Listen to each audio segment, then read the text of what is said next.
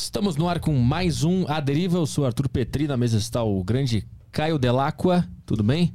Fala, Petri, beleza? Dá uma aumentada no meu retorno, por favor. Seu, putz, eu nem sei qual que é aqui. Vamos, vamos ver ao vivo. O meu é o 2. É o dois. Dois, vamos lá. Aí, alô, alô, alô. Obrigado. Tá Aí, muito bom agora. Tudo certo. E aí, tudo bem? Pronto pro última deriva do ano? Tá acontecendo agora, né? Última deriva ao vivo do ano. Ao vivo, porque tem mais dois gravados aí. A galera tá perguntando bastante aí como é que, quando é que vai pro ar os aderivas na rua. Aguardem. Aguardem. Não, Aguardem. não muito tempo também. É, quando ele sair, ele saiu. Aí você assiste. Vai sair na agenda. É. Bom, então, para você que quiser participar aqui do último Aderiva ao vivo do ano, você pode mandar mensagens aqui pra live pra gente, você pode mandar perguntas pra convidada, que a gente vai ler no final do programa, tá? É, na Saco Cheio TV tem um grupo do Telegram, que a gente pega as mensagens de lá. Se, se você for assinante, você pode mandar mensagem por lá. Se não é assinante, Saco Cheio TV, você pode assinar a plataforma, lá tem vários podcasts exclusivos. Também você pode mandar mensagem pelo flowpodcast.com.br e lá você compra as Sparks, lá você também resgata os emblemas. Hoje tem emblema, um emblema que a gente divulga só no final da live. Então, lá, através das Sparks, você pode mandar mensagem pra gente ou humilhar a sua marca aqui. Ah, é verdade. Humilhe sua marca. Deu certo. Deu certo. A gente ter falado dos vapes, a galera tá comprando vape do cara lá. Inclusive tá aí, ó. Aqui, ó, o meu vape aqui, acabou. Três maços de cigarro Em meio-dia. antes do almoço. Mas qual será que é o cigarro que tem dentro? É o Malboro? Eu não sei. Nem, um- é algum com gosto de morango. É. Esse aqui tem gosto de morango. Sete Belo, né? O seu é Sete Belo? O meu é Sete Belo. Ah, o, o meu é. O meu é moranguinho. É festa, mas Sete Belo é morango, não é? É framboesa. É, é framboesa. É a mesma coisa. É tipo camelo e dromedário. É, é, não muda. Vamos trazer um especialista em camelo e dromedário aqui no programa. Boa. É, é isso aí? É isso aí. Quem quiser mandar mensagem no YouTube também, não precisa pagar superchat, manda normal lá. Que dependendo a gente pega as mensagens de lá também. E também nós temos a campanha Ajude a Bahia. É assim o nome da campanha? É, ajude Mário Schwartzman. Não. Ajude Salve a... Mário Schwartzman. Lá no site do, do flowpodcast.com.br, na página do Aderiva, na, na seção de enviar mensagens, vai ter um botão lá para você ajudar a Bahia com doações. Você pode usar as suas moedas Sparks para ajudar a Bahia. É isso, né? E aí esse dinheiro todo vai ser arrecadado e vai ser enviado para as duas fundações que estão ajudando a galera lá que sofreu com as chuvas. Aham. E aí, se você doar é, pela, pela página lá do, do Aderiva, você vai ganhar um emblema especial de doador. E se o Aderiva for o podcast que mais doar, que eu acho difícil, né? O menor podcast não vai ser o que mais doa. Mas por um acaso do destino, o nosso podcast for o que mais conseguir dinheiro pro sul da Bahia, você vai ganhar um emblema mais especial ainda na plataforma, né? Aham. É, você lembrou aí, menor podcast. Quem quiser acessar o, o, o Aderiva para o atalho para ir para a plataforma, digita o menorpodcast.com. Também é um atalho aí para você também fazer a doação. É ponto .com mesmo? É, o menorpodcast.com. Maravilhoso. Muito bom. Grande Veiga, né? Então vamos trabalhar, que a convidada de hoje é a Júlia Jacold, professora de matemática e criadora do canal A Matemaníaca. Isso aqui é um jogo de, de sílabas, difícil de conseguir falar. Bri- Obrigado pela presença aqui no Aderiva. Obrigada a vocês pelo convite. Obrigada, Arthur. Já estou animada pro papo. E vamos começar pelo mais básico de todos, que é a pergunta mais clichê possível, que é o que, que te chamou a atenção na matemática para tu se aprofundar na matemática? Ah, eu também não sei dizer, sabia? Eu acho que. Porque assim, eu vou dizer que boa parte da minha vida é. É real isso. Eu tô aqui fazendo as contas. Mais parte da minha vida eu estudei balé do que matemática, você acredita? Hum, E. Mas quando eu cheguei perto de fazer vestibular, ninguém falou, "Ô, vai fazer balé. Ninguém fazer artes cênicas. Vai né? fazer artes cênicas. Não, você fez aí cinco anos de teatro. Não. Tu não falou, não, vai fazer engenharia. Você Uhum. não tem medo de matemática, você não foge. Quando fala matemática, você não corre aqui debaixo da cortina. Vai fazer engenharia, vai, vai ficar bom. Mas tu era aluna que tinha medo de matemática na escola? Não, justamente. Eu acho que por isso, sabe? Justamente por eu não correr quando falavam matemática, Entendi. que falaram assim, não, vai fazer engenharia então, vai dar tudo certo. E aí eu, eu aceitei por um bom tempo que eu ia fazer engenharia, até eu conversar com uma engenheira. Aí eu falei, ah, muito legal esse negócio, nada a ver comigo. Imagina eu morro de medo de parede branca. Como é que eu ia ficar dentro de escritório com parede branca o dia inteiro? Não, não ia dar, não ia dar isso daí não. E aí eu descobri, na verdade, que eu podia usar todo esse lance da arte que eu já tinha, de curso de fotografia, de balé, de artes cênicas, tudo que eu já tinha visto, para poder ensinar a rapaziada a gostar de matemática. Eu falei assim: ah, às vezes é, é isso aí. Tinha muito amigo meu na escola que perdia medo de matemática quando eu explicava as coisas. E eu ficava, ah, eu acho que eu posso ajudar a rapaziada a perder o medo real oficial, assim. Foi aí que eu entrei na matemática. Mas tu sabe o que, que foi decisivo para tu não ter medo e todo mundo da sala ter, ou a maioria ter? Olha, eu acho que o incentivo em casa, principalmente. Ninguém é matemático, assim. Meu pai é administrador, minha mãe é turismóloga, eles trabalham ambos com é, administração de empresa. Mas eu acho que minha mãe teve muito esse incentivo de não recusa conhecimento, não recusa conhecimento. Aí tinha muito daqueles brinquedos de, sabe, de completar coisa, de educativo, de madeirinha, tal. Minha mãe, nossa, jogava muito dessas coisas pra gente. Então, assim, eu não tinha um amor muito grande pela matemática. Mas eu acho que o fato de eu não odiar ela uhum. fez com que fosse mais fácil eu me aproximar com uma graduação, sabe? E quando é que surgiu o amor? Quando é que tu entendeu a mágica da matemática? Eu acho que eu já estava na faculdade. Porque aí quando eu falei assim, tá, eu não vou fazer engenharia, porque eu entendi que muito legal, mas não faz nenhum sentido com o estilo de vida assim que eu gostaria de ter. É, eu falei assim, então eu vou fazer a tal da matemática. Aí estudei muito para entrar lá, entrei na USP, bibibi, bobobó. E aí eu descobri que não era nada daquilo que eu tinha visto na escola. Tipo, a rola muito o, o baque do primeiro semestre. O que, que eu tô fazendo aqui? O que, que é matemática, então, se o tempo inteiro que estava na escola não é nada a ver do que eu estou vendo aqui agora, né? Mas eu acho que o que mais eu fez, o que mais fez eu continuar ali e me sentir motivada foi o desafio. Acho que eu, esse lance da minha mãe continuar incentivando muita gente a estudar as coisas, descobrir. Ela dava super interessante pra gente fazer resumo. Não, no final do dia eu vou voltar a trabalho, você tem que me contar alguma coisa que você leu nessa revista, sabe? Eu acho que o fato da minha mãe continuar incentivando a gente a buscar informação, é, se interessar, ser curioso e tal, fez com que eu chegasse, mesmo que eu tivesse completamente perdida, sem entender o que era aquilo que eu tava vendo. Eu falei, caraca, muito desafiador. Beleza, então eu gostei, sabe? Porque uhum. você vai ser difícil, eu gostei. Então acho que era muito pelo, pelo desafio, assim. Topei muito pelo desafio. Não acho que seria a única universidade que eu faria, assim. Eu acho que eu teria feito filosofia, artes, teria feito um tanto de coisa. Mas eu acho que chegar ali e ver que realmente eu tinha me encontrado num lugar que ia me deixar real, o tempo inteiro, assim, querendo mais, sabe? Eu acho que foi isso que fez com que eu terminasse, de fato, a graduação. O que, que era diferente da, da escola para a faculdade, que tu disse que teve o baque? Então, eu tinha na escola eu fui apresentado por uma matemática muito algoritmizada. O que, que significa isso? Tipo uma receita de bolo, sabe? O algoritmo é tipo uma receita de bolo. Que é o que a gente faz pro computador, por exemplo. O computador não pensa, ele faz os passos todos que a gente mandou ali. Então, na escola eu via uma matemática assim, que ó, se você tiver esse tipo de problema, você vai usar essa fórmula e você vai usar esse valor aqui é disso, esse daqui é disso, e você vai fazer as operações e vai chegar no resultado. Era isso que eu via na escola. Você via alguma coisa diferente? Era disso? só isso mesmo. Uhum. É muito chato, né? Uhum. não sei como é que eu gostei desse negócio. é muito chato. Tinha que decorar a fórmula e aplicar. É, era isso que tinha que fazer. Substitui os valores e joga lá. Uhum. Aí eu cheguei na faculdade e vi que não era nada disso. Era sobre, tá, beleza, a gente já sabe que tem essa fórmula. Por que, que ela funciona? Quem pensou nesse, nesse rolê aqui? Por que, que jogar esses números aqui dá esse resultado, dá o que a gente está esperando para essa fórmula, sabe? Uhum. Era muito mais sobre os porquês, assim. Eu vejo a matemática muito como uma área argumentativa. Então, ó, você tá com esse problema, faz isso. Aí a outra pessoa vai falar, por quê? Não sei, porque que você me convence que você tem que usar isso daqui. Uhum. E é assim que a gente vai construindo, sabe? Toda essa lógica do pensar, assim. É muito com ó, a gente já tem isso, tem aquilo, então a gente consegue ter esse outro resultado, a gente consegue chegar nessa fórmula. Então foi muito nessa argumento, eu acho que o lado da arte me tocou muito nisso, assim, entender que isso era realmente um jogo de argumentação, sabe? Uhum. E no final das contas tinha esse desafio por trás que era chegar nessas novas fórmulas, enfim, coisas que eu ainda não tinha estudado na escola, por exemplo. Desculpa, por exemplo, vou beber uma aguinha. Qual, qual foi o, o, problema matemático, a, a, o conteúdo matemático que te, que te trouxe essa noção de que era muito mais que só os números ali, tinha toda uma história por trás daquilo? Eu fiz a matemática licenciatura, né? Porque eu entrei com essa ideia de que eu ia transformar o olhar da matemática das pessoas sendo professor. Eu achava que esse era o único jeito. Porque, como eu disse, também eu não sabia muito bem que era matemática antes de entrar lá. E na licenciatura, a gente tem vários cursos que são específicos para formar um professor.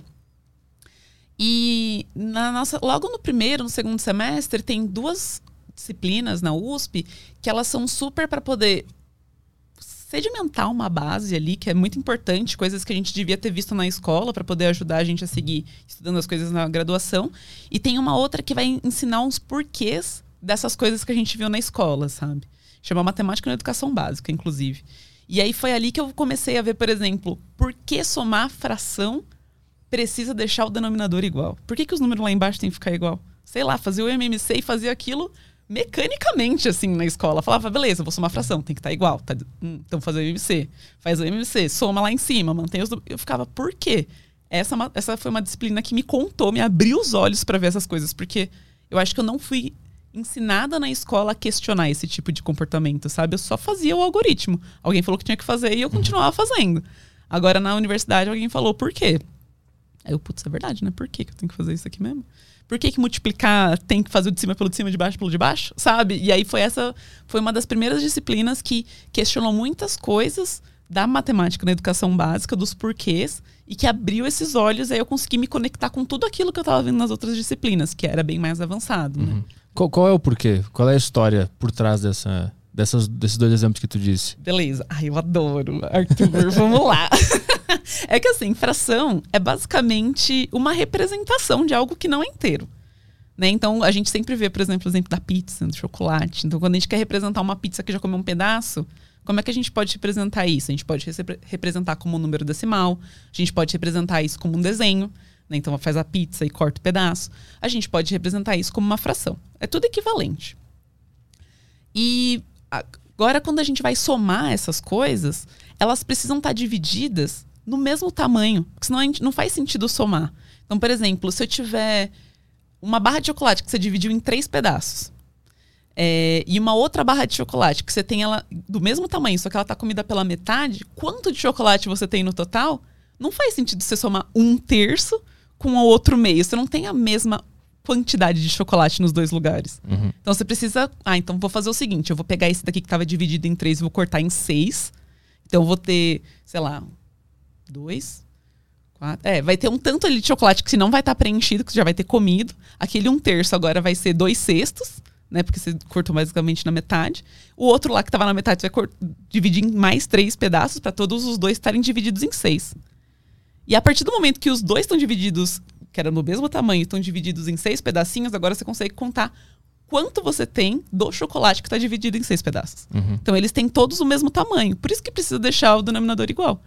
Aí a gente cria um algoritmo a partir disso. Beleza, tá uhum. tudo bem fazer o MMC. Mas não entender o porquê que precisa estar tá lá embaixo igual, aí isso sofre muito, né? Mas tem a, a, a, história de quem que sacou isso, porque a matemática ela vai sendo solucionada ao longo do, dos anos, né? Uhum. Até então as pessoas não tinham essa noção ainda de que tinha que deixar tudo igual existe a história do cara que sacou isso, que eu acho muito interessante essa parte. Uhum. Do cara que entendeu e avançou a ciência à frente. É, eu, esse fato, assim, do, das frações especificamente, não tem nenhuma pessoa que foi atribuída, assim. Uhum. Porque também é uma grande bagunça, né?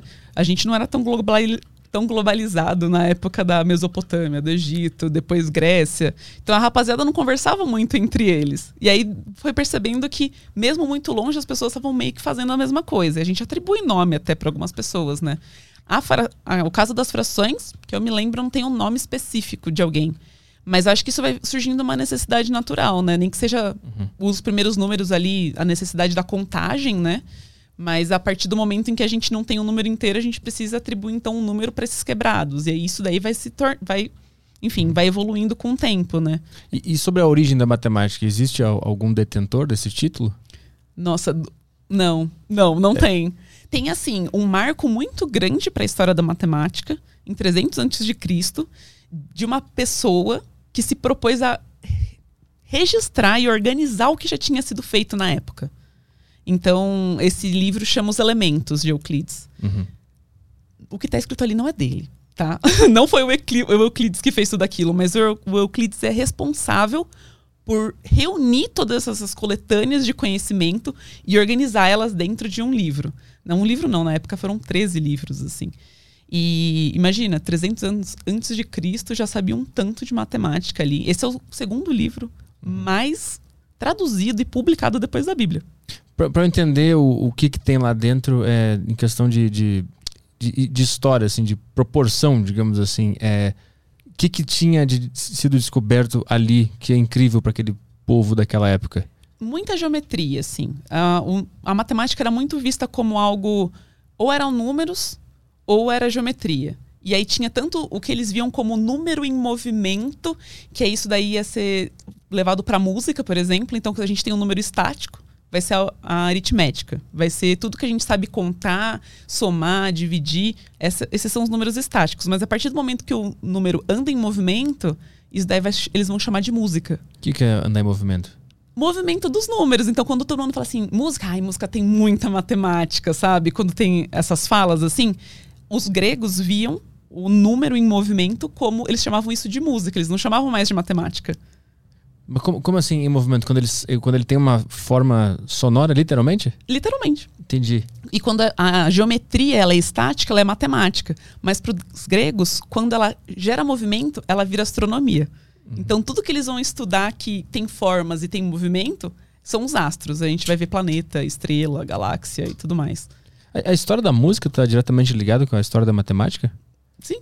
Sim, Pitágoras tem muita. É, Pitágoras não foi uma pessoa, né? A gente fala muito do teorema de Pitágoras. Era é uma, era uma escola, né? Quase uma seita. Por que era quase uma seita? Ah, porque tinha aquele limiar com a religião, o batismo, né? Os costumes dentro daquele ambiente, entendeu? Então era quase uma seita mesmo. E aí, as, as descobertas que aquele grupo fazia era da escola pitagórica. Mas a gente vem chamar depois de o Teorema de Pitágoras, que era essa escola. Mas uhum. aí a gente, sei lá, no imaginário eu acho que as pessoas associaram isso a uma pessoa. Uhum. Mas era um grupo de pessoas, real oficial.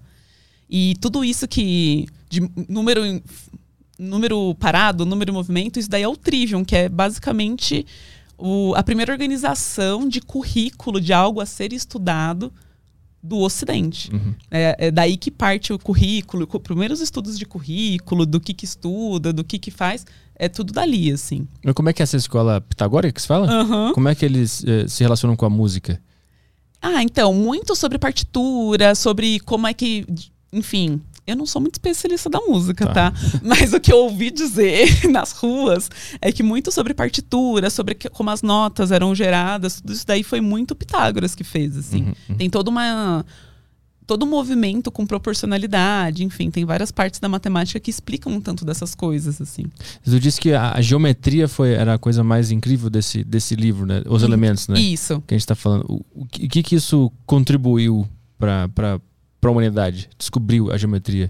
É muito doido que é, eu acho que o que mais contribuiu, ao meu ver, assim, é a forma que ele se propôs a organizar a matemática. Porque muito do que era feito era assim, ah, isso daqui faz isso, isso daqui funciona. Ah, isso daqui a gente já fez lá, faz isso daqui que funciona. Mas o que ele começou a fazer é, tá, mas qual que é o início? Por onde a gente começa?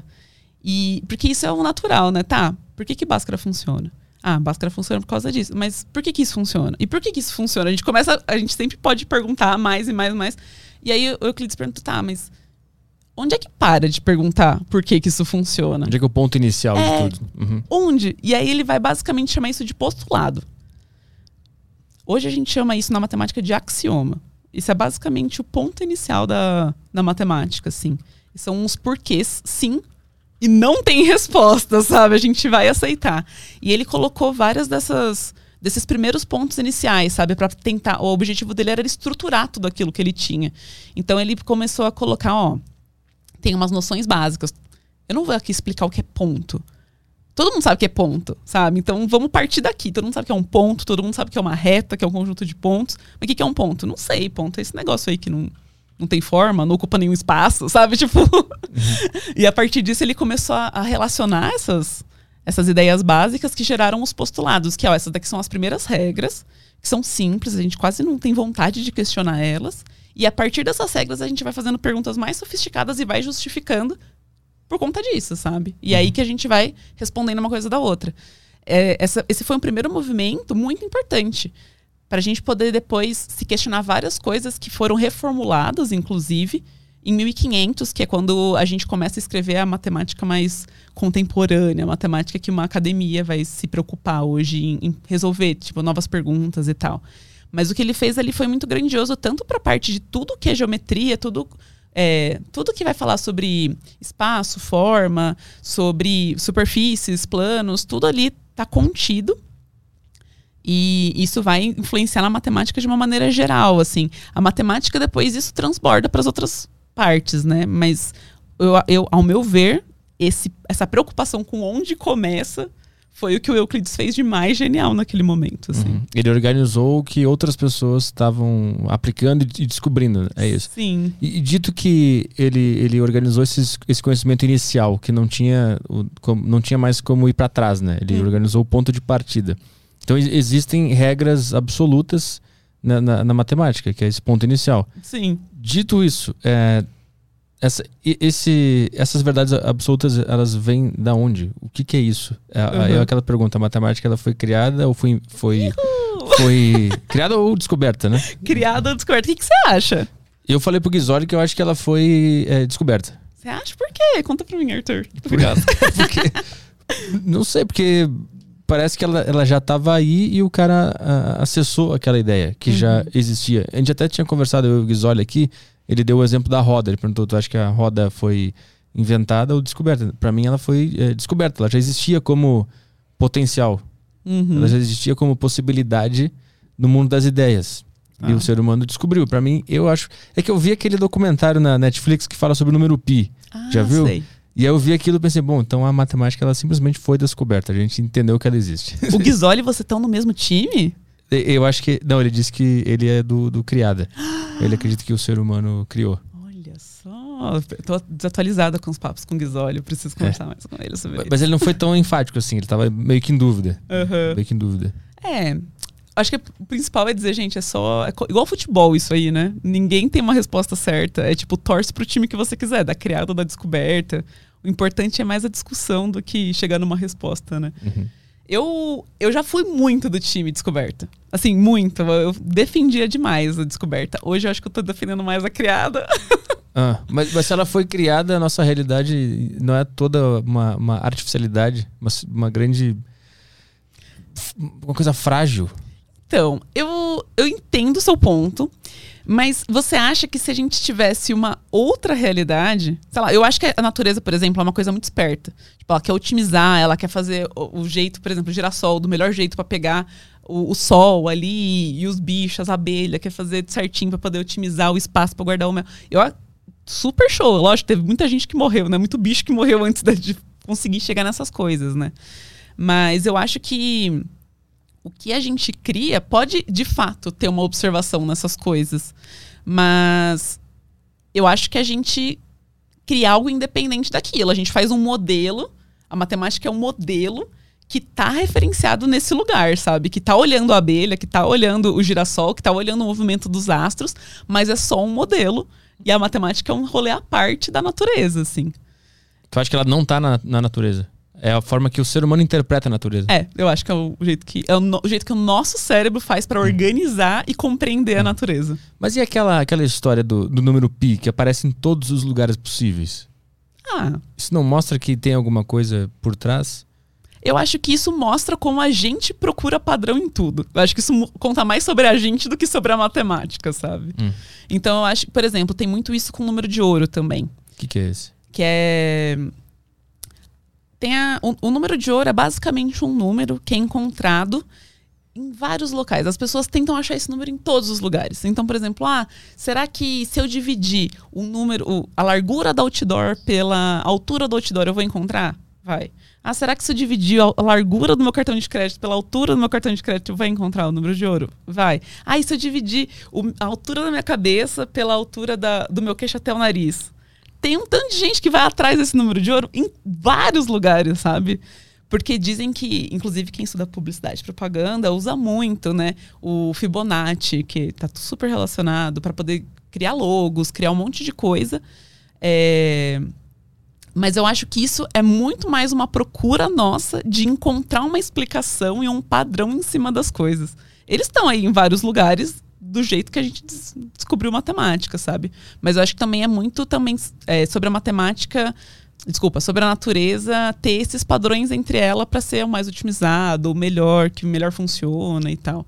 Então não, eu sou muito mais do time criada hoje do que do time descoberto. Hum. Mas quando tu acreditava que ela tinha sido descoberta, qual era, o, qual era o argumento? Tinha a ver com Deus? Não tinha a ver com Deus. Era muito sobre, sobre achar que essa, essa matemática ia existir independente da gente, sabe? Hoje eu acredito ah. muito mais que a gente se pergunta coisas que já são independentes da natureza, sabe? Mas se a gente não existisse, isso aqui teria, sei lá, 50 centímetros, 60, não sei quanto tem. Se, se a gente não existisse para observar, continuaria tendo tantos centímetros, ou não?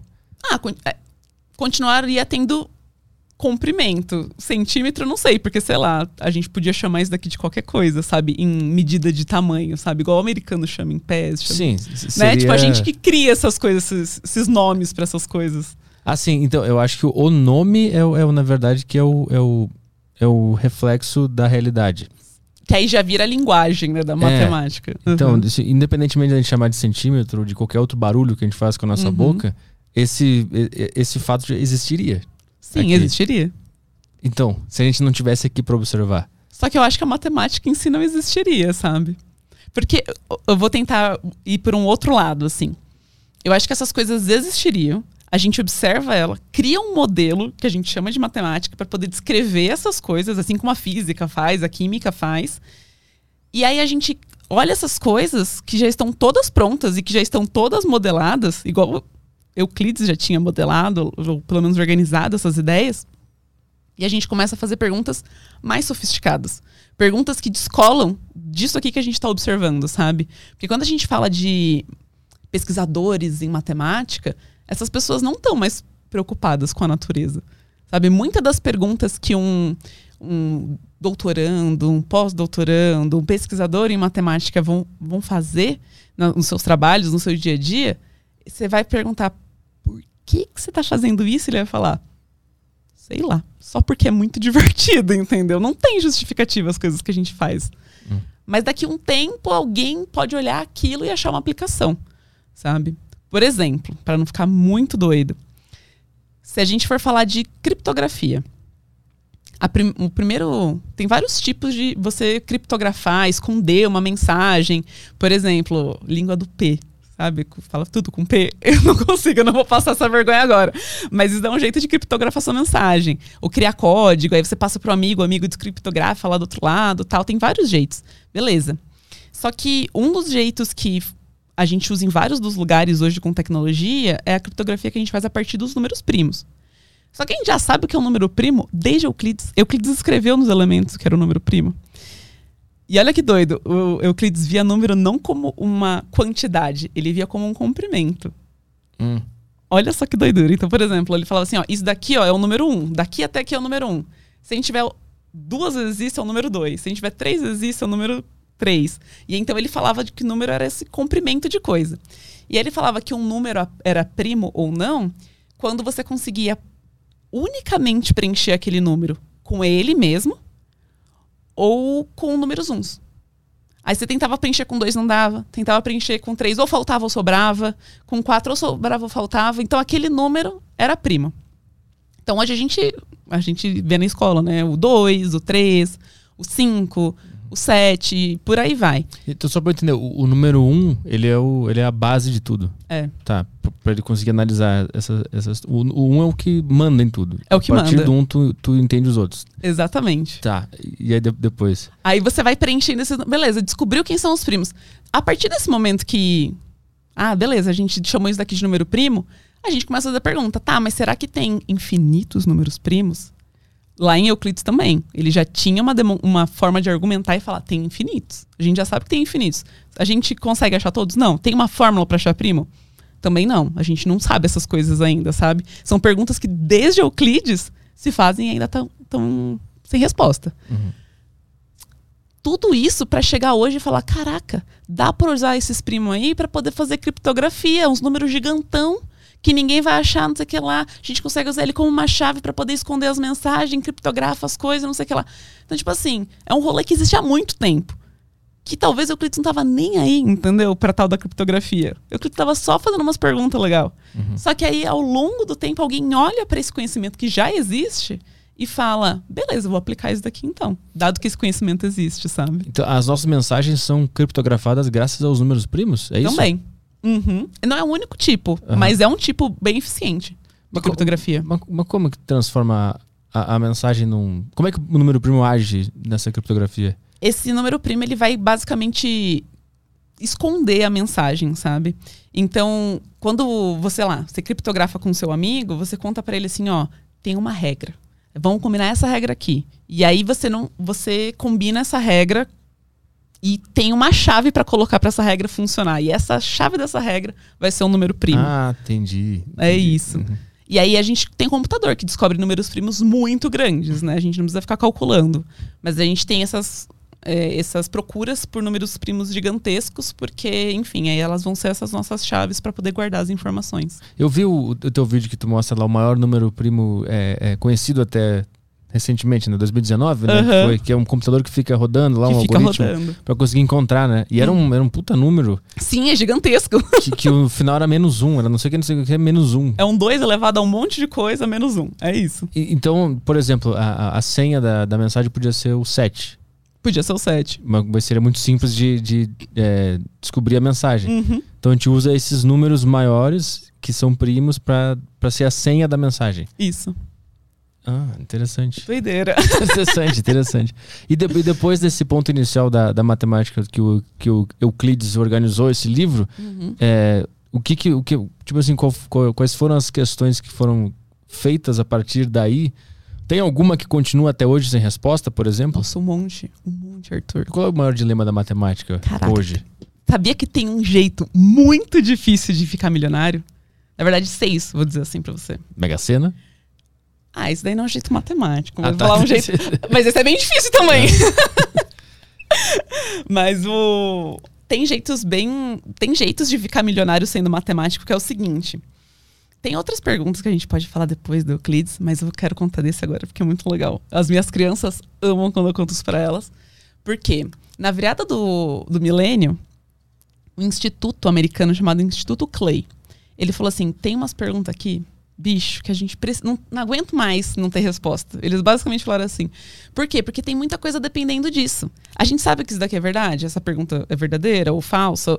Não sabe. Mas se ela for, dá pra fazer isso, dá pra fazer aquilo, dá pra fazer aquilo outro. Tipo assim, tem várias coisas dependendo daquela resposta, sabe? É igual quando você fala assim, ah, é, se eu tivesse um milhão de reais, o que eu faria? Aí você consegue imaginar um monte de coisa que você faria. Ah, eu ia almoçar amanhã em Paris. Ia voltar, não sei o que lá. Faz um monte de plano, mas ainda não tem um milhão de reais, entendeu? Então essas perguntas, elas estão amarrando várias coisas importantes da nossa teoria, porque a gente não sabe a resposta delas ainda. E aí esse instituto reuniu sete dessas perguntas, que são chamadas de perguntas do milênio, que quem resolver tem um prêmio de um milhão de reais. Do- de dólares, desculpa. Um Hum. milhão de dólares. É garantido. Resolveu, todo mundo. A rapaziada concordou, né? Ele argumentou lá, todo mundo concordou. Tá aqui, um milhão de dólares. Hum. E quais são? Então, elas são questões complexas, tem uma matemática bem sofisticada por trás. Mas tem algumas bem conhecidas. Por exemplo, o problema P versus NP, a conjectura de Poincaré, que essa foi resolvida já. Ah, essa história é boa também, se quiser saber. Essa fofoca é quentíssima. O que, que, que é isso? Pode contar agora, depois a gente volta para as outras. É que a, a conjectura de Poincaré foi a única respondida até hoje. Ah, O que, o que, é isso? Explica da forma Tá. mais simples possível que eu vou tentar acompanhar aqui. Tá, Vamos não, lá. Tinha uma pergunta lá de matemática que teve um russo Ah. que chegou na resposta. Tipo assim, ele conseguiu convencer uma rapaziada. Só que foi tão doído pra ele convencer, porque, tipo, é isso. Todo mundo lá tá duvidando das suas respostas, sabe? Então ele tinha que convencer um tanto de matemática, de que matemáticos e matemáticas, que aquele resultado que ele estava chegando era um resultado verdadeiro. E é muito importante para a ciência que a gente realmente duvide dos, do- dos resultados do outro, né, no caso da matemática, porque a gente consegue encontrar se tem falha, se não tem, porque afinal, a partir do momento que essa resposta a gente chegou nessa resposta, a gente usa ela para outras coisas. Então é muito importante que ela realmente esteja demonstrada, esteja argumentada de uma forma correta dentro da matemática, né? E então tem esse preciosismo de querer entender se tá tudo certo, se não. Mas dizem que a rapaziada pegou tão pesado com esse brother, tão pesado, que foi desnecessariamente pesado, assim. Era ego dentro de academia, sabe? Hum. E ele resolveu o problema, tava correto, né? Já tá há um tempo aí, correto. Ele recusou o prêmio. Ele falou: eu não, fiz, não resolvi isso daqui por dinheiro, eu fiz isso daqui por amor. Não pegou a grana e ainda largou a, a vida de pesquisador. Ele não tá mais na matemática. Mas pegaram pesado em que sentido? Na hora da explicação, é, É, de falar que- xingavam ele, humilhavam? O que que era? Eu queria estar lá pra ver. Ficaram pressionando muito pra, pra, pra ver se ele tava certo mesmo? Sim, pressionando muito. E muito briga de ego, assim, de ah, será que ele fez? Ah, não sei se eu duvido que ele fez, mas muito mais pessoal, sabe? Do que de fato pegando os argumentos matemáticos, sabe? Quando a, a briga sai do, do escopo do, do, do, Uhum. do argumento e vai pro pessoal. Aham. Rolou uma coisa assim com ele. E aí ele largou. Largou a matemática. Então, das sete questões, uma já foi resolvida? Uma já foi É resolvida, isso. que é a conjectura de Poincaré. O que, que é isso? Tu consegue explicar? Não. Conjectura de Pencaré. Gente, é só arrastar aqui pra cima. A gente vai pra um curso de sete aulas, tá bom? Vou fazer a faculdade inteira pra descobrir o que é isso. É isso. Isso tá rolando ainda, então. o Tá pessoal tá rolando. tentando descobrir as outras seis. Sim. Então é um milhão pra cada um que descobriu uma, uma resposta. Para cada resposta, um milhão. Ah, entendi. Eu pensei que era pra todas. Pra Não, todas. um milhão pra cada uma. E tem a, a- a- Tipo assim, tu consegue explicar quais os benefícios quando elas, quando essas respostas é, é, chegarem para a humanidade? O que, que vai acontecer? É, é um benefício tecnológico? É só curiosidade? É um benefício que a gente vai poder aplicar na nossa vida? A nível matemático é curiosidade. Mas, por exemplo, eu tenho um amigo que é da física. E ele trabalha com um dos problemas do milhão, por exemplo. Ele fala, ah, se isso daqui valer, então vale isso, vale isso, vale isso. E é para ele é física teórica, mas voltada para computacional. Então ele sempre vem conversar comigo sobre os assuntos, assim, a gente conversa bastante. E é isso, tipo, se tiver resolvido, várias coisas da área dele, assim, vão estar resolvidas. Não sei impactos diretos, porque, enfim, Uhum. Não é nem o meu papel como matemática, assim, matemáticos não, não se preocupam muito com isso. Mas vai ter benefícios de, tipo, de tanto de tecnologia quanto de saúde, um tanto de coisa, como coisa que a gente pode jogar no satélite, coisa e tal, coisas que vão ficar mais otimizadas, menores, enfim. O, o papel do matemático é fazer isso daí acontecer, entendeu? Eu vi no teu, no, na tua- no teu TED Talk também que tu falou que a matemática ela é inútil. Ela é inútil. Explica esse, esse conceito, é interessante isso aí. Sim, é. Ela é inútil justamente por isso, né? Porque o matemático ele não tá preocupado se alguém vai usar o que ele tá respondendo, né? Ele vai falar assim, tá, eu, eu tenho tempo, tô sendo pago por isso aqui, uma boa pergunta, vou investir meu tempo para achar uma solução para essa pergunta. E aí diz que faz a matemática, né? A matemática pura, no caso, ser uma matemática de base, né? O conhecimento ele tem que estar dis- disponível para as pessoas olharem e irem buscando dele para poder aplicar em outros lugares, né? É, esse inútil, ele é muito, que eu defendo lá no TED Talks, ele é muito voltado para uma questão filosófica, né? A inutilidade é justamente em não ter uma aplicação diretamente pensada para ela. Então, por exemplo, o dinheiro pra gente é super útil, né? A gente pega o dinheiro para alguma coisa, para comer, para viver, para viajar, para alguma coisa. Agora, a nível acadêmico, a matemática ela é inútil, porque o valor da matemática está nela mesma, não está aonde eu vou colocar a matemática. É lógico que a nível social, assim, as- é, eu falo isso no nível muito purista, muito da academia, mas a nível social, todo mundo vem brigar comigo. Gil, ela não é inútil, não, porque olha o tanto de coisa que a gente tem, olha o tanto de coisa que a gente consegue fazer por causa da matemática, a matemática está em toda parte. E eu falo, não, isso é verdade, mas para mim, no, no meu universo, a matemática é super inútil, porque o valor da matemática é justamente esse desafio e atrás dessas respostas. Sei lá quem vai usar, não sei se vai demorar tempo. Se o que eu estou resolvendo especificamente vai ter, uma, vai ter uma aplicação direta, pode ser que o que eu faça alguém vai usar, que alguém vai usar, que alguém vai usar, e aí vai ter uma aplicação, sabe? Uhum. É justamente sobre criar essa rede, assim. A utilidade ela pode vir, Ela pode vir. daqui um tempo, mas o, a intenção do matemático na hora que ele está estudando ali não é se ela vai ser usada Não. na, na realidade. Mas, mas isso não isso implica que a matemática é o sei lá é, é, é a vida Uhum. inteira e, e quando tu tá tentando descobrir o que está acontecendo na matemática tu está tentando desvendar a vida de alguma forma De alguma forma, sim. e é por isso que eu acredito que ela foi descoberta Chegamos lá! voltando Completamos o ciclo. Mas é, e foi muito voltando para matemática pura, assim, vendo as perguntas que a gente faz, por exemplo, ah, você consegue explicar a conjectura de Poincaré em cinco minutos? Ah, Não, não consigo, sabe? Por isso que eu falo, nossa, a gente criou todo esse negócio para justificar um tanto de coisa, sabe? E a gente faz essas perguntas super específicas, assim. Mas- Mas tem, tem coisas que, que, que foram, é, que foram caindo ao longo da matemática? Não, isso não acontece. Nunca? Não, não, não acontece. Muito doido, né? Que é diferente da física, da, da química, né? Que são teorias que são criadas e elas valem até certo ponto. A matemática não tem isso. Tudo que foi descoberto se manteve sendo realidade e a partir dela eh, outras coisas foram descobertas. né? Uhum. É porque se uma coisa fosse. É, Putz, isso aqui não vale mais, tudo, todo o resto ia Cairia. cair, né? Uhum. E aí é muito doido, porque quando a gente duvida muito se essas coisas acontecem ou não, a gente pode criar outros ramos. É, então, você perguntou do Euclides, né? O que, que o Euclides fez? Né? O que, que os elementos têm de tão importante? Ou o que, que dali surgiu que foi muito impactante? Ele enunciou lá cinco coisinhas que ele falou: ó, a gente vai partir daqui, rapaziada. As quatro primeiras eram coisas que a gente olhava e falava, tá bom, eram frases de uma linha, assim. A última era super complexa comparada com as outras, porque ele fala, a última, o último postulado, o axioma que ele falava era: dado uma reta e um ponto fora dela, vai passar uma e somente uma reta paralela à reta dada. Então, se a gente tem uma reta aqui e um ponto aqui, só vai passar uma reta paralela a essa reta aqui. Paralelas são aquelas retas que nunca vão se encontrar, né? Elas vão seguir indefinidamente e nunca vão se cruzar. E alguém falou: caraca, as outras eram tão simples, daqui parece que dá pra, dá pra argumentar. Ficou muito tempo, tipo assim, mais de mil anos. Todo mundo que via aquilo falava: não, vamos tentar falar com, com as outras quatro, né? Com as outras quatro afirmativas, vamos ver se isso daí. Se a gente consegue argumentar que isso daí é verdade. E ninguém nunca conseguiu. Até que alguém falou assim: tá, mas e se a gente usasse as quatro primeiras e ao invés de usar essa quinta, a gente usasse que por esse ponto passam duas retas paralelas?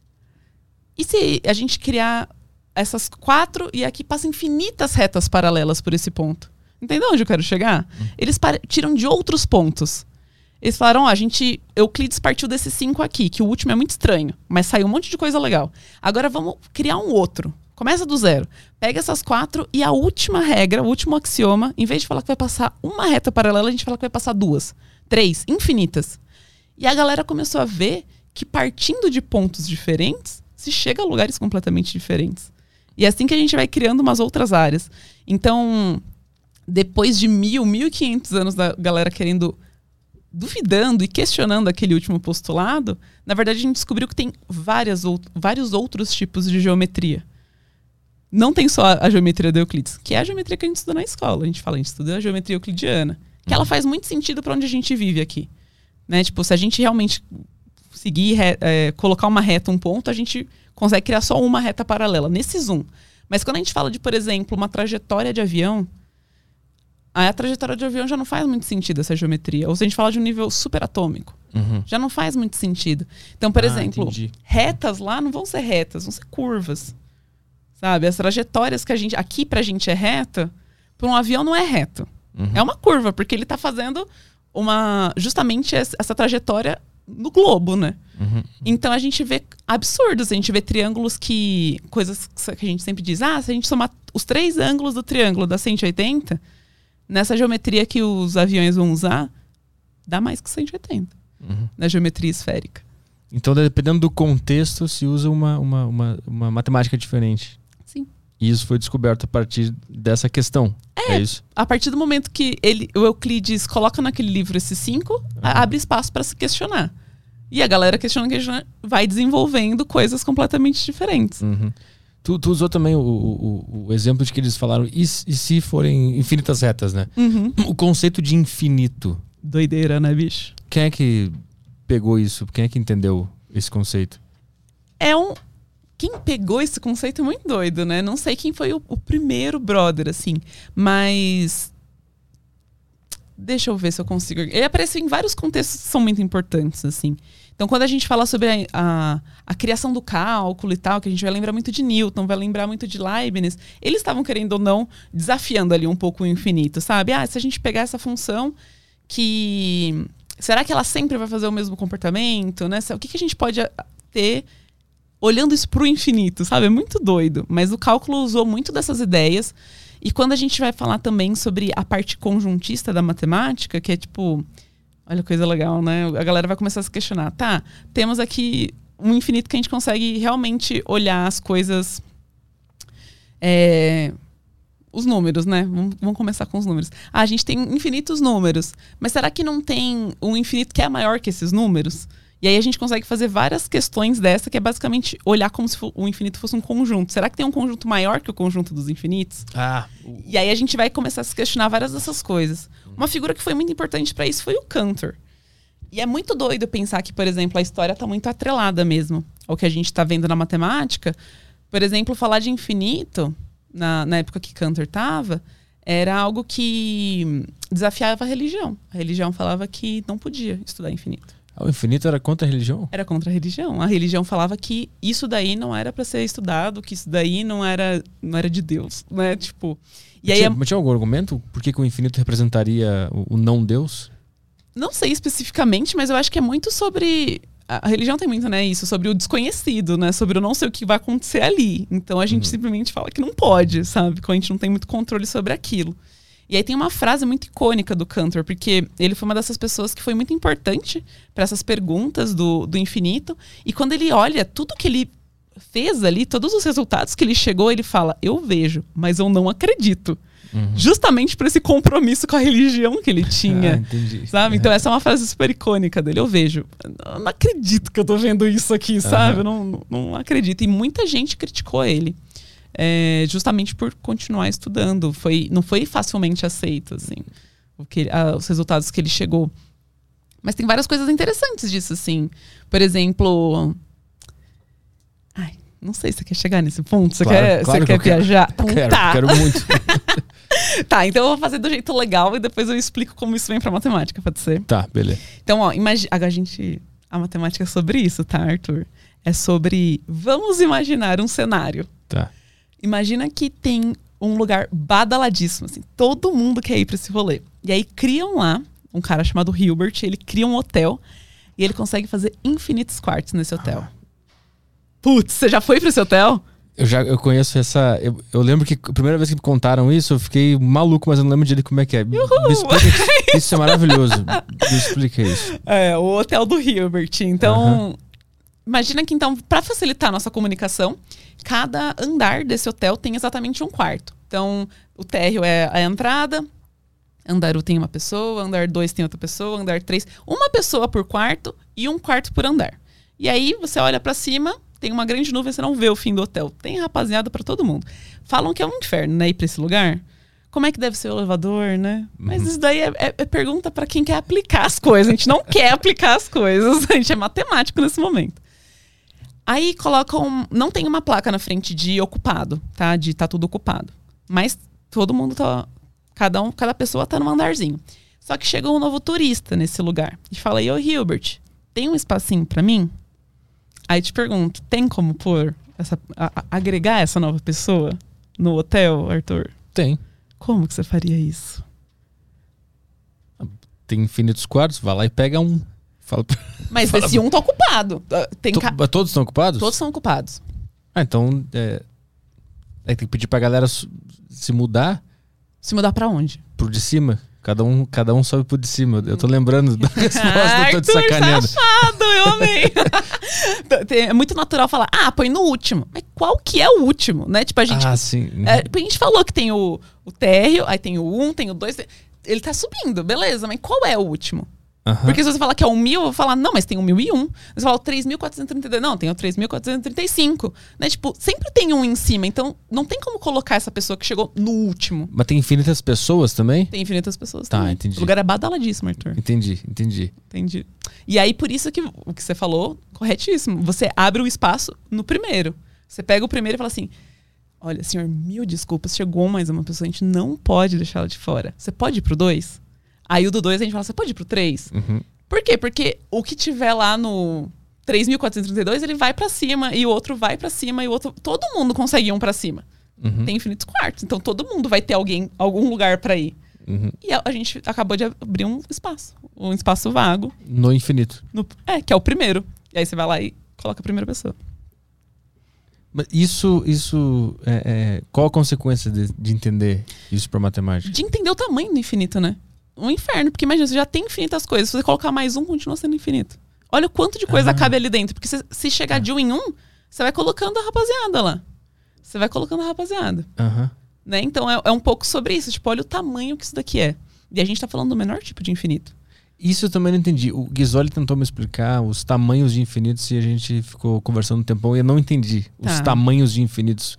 Porque me pareceu contra. Pareceu um paradoxo. Como é que tem tamanho se é infinito? Isso é infinito. O tamanho já não limita Uhum. e aí já deixaria de ser eh, infinito? Tá, vamos, vamos navegar um pouquinho mais sobre esse infinito, que é o infinito. Porque assim, quando a gente fala que é um hotel, que começa no 1, vai 2, 3, vai assim, vai. A gente tá basicamente falando do primeiro conjunto de números que a gente vê na escola, que é o números naturais. Que são os números da contagem. 1, 2, 3, 4, 5, infinitos carinhas lá dentro. Então a gente pode colocar mais um carinha lá dentro que ainda continua sendo os números naturais. Né? Ainda tá valendo. Mas e se chegar nesse hotel um ônibus com infinitas pessoas? Como que a gente. Como é que o Hilbert coloca a rapaziada lá dentro? Como é que a gente Hum. garante que todo mundo vai ter férias nesse lugar? Como? Ai, é tão legal. Porque a gente consegue classificar todos esses, esses quartos, né? Os números desses quartos, em dois tipos. A gente pode falar pra rapaziada que já tá no hotel, falar pro pessoal do ônibus, espera um pouquinho. Pega a rapaziada do hotel e coloca eles só nos quartos de números pares.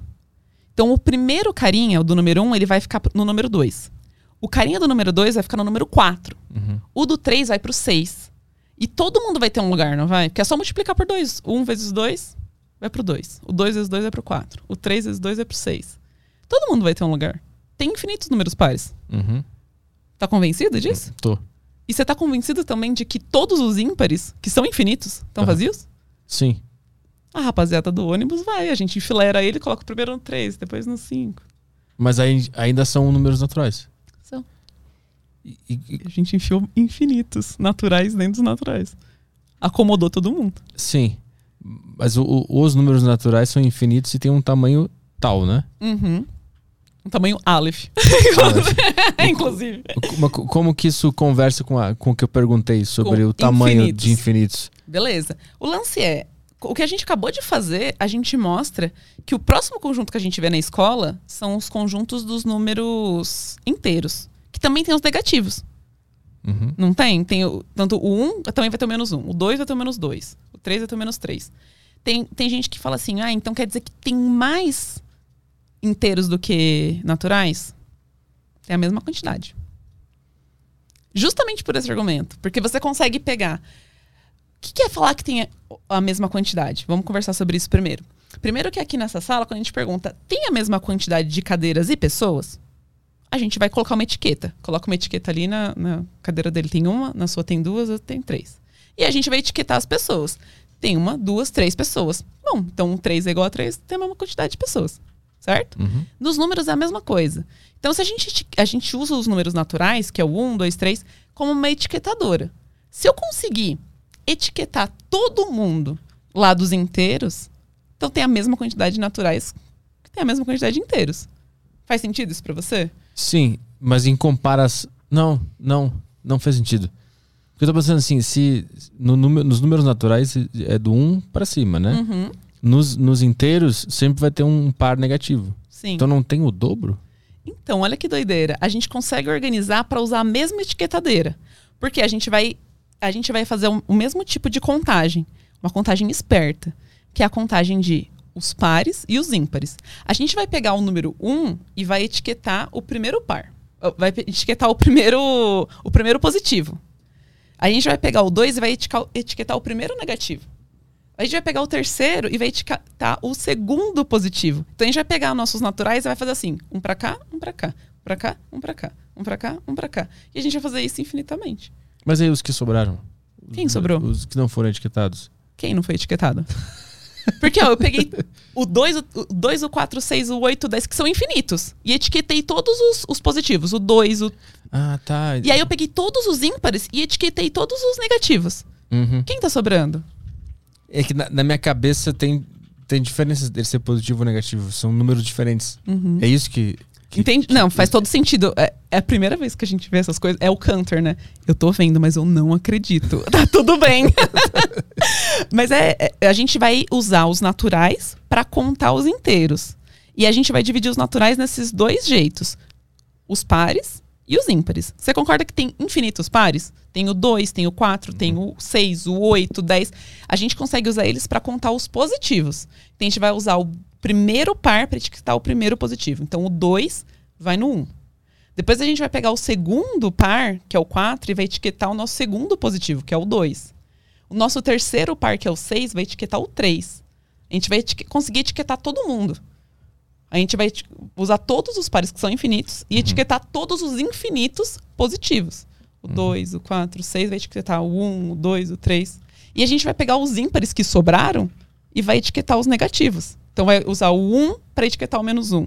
Vai usar o menos o o 3 para etiquetar o menos 2. A gente vai usar o 5 hum. para etiquetar o menos 3. A gente vai basicamente pegar os naturais, dividir em dois pedaços para ele pegar todos os positivos e negativos. Minha cabeça tá doendo um pouco. Dói fazer matemática. Dói muito. Dói muito. Tem alguma informação que eu não tô conseguindo acessar ainda. Talvez se a gente pudesse é, escrever é. fosse mais fácil. Mas a gente, não, a gente, vai ficar umas sete horas tentando não, entender. Mas tá tudo bem. Se eu, se eu ficar aqui. Mas aí, a, a, a, partir disso, a gente entende que existem é, é tamanhos de infinitos diferentes. Mas esse. Não, esse cara hum. tem o mesmo. O, o, lance é que os naturais têm a mesma quantidade de caras que os inteiros. Porque uhum. a gente conseguiu usar a etiquetadora que a gente coloca 1, 2, 3, 4, 5 nos naturais, a gente conseguiu colocar no 1 menos 1, 2 menos 2, 3 menos 3. A gente foi distribuindo essa etiquetadora e conseguiu etiquetar todo mundo. Uhum. Então tem, esses dois têm o mesmo? Tem o mesmo, não é o dobro de infinito. É o mesmo infinito.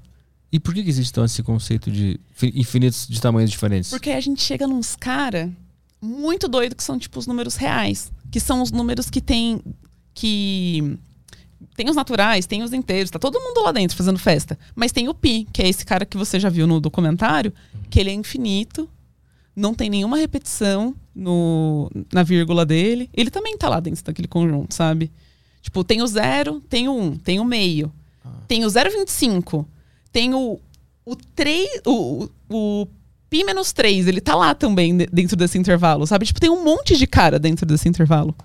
Ah, então tem, tem, tem cálculos dentro do infinito? Quando tem pi menos 3 não é um cálculozinho pequenininho?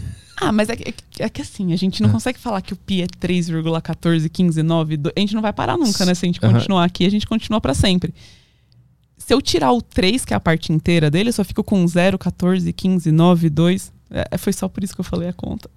Acho que foi um passo muito grande, desculpa. Ah, entendi, entendi. Mas eu quero dizer que, tipo, tem o 0,1 que não para nunca. Tem o 0, uhum. e Entendi. depois desse tem o 0,112. Tem o 0,12546. Dentro do infinito tem outros infinitos, dentro desse próprio infinito. É, é o infinito maior. É, é que assim. é que o infinito é basicamente o tamanho daquele conjunto.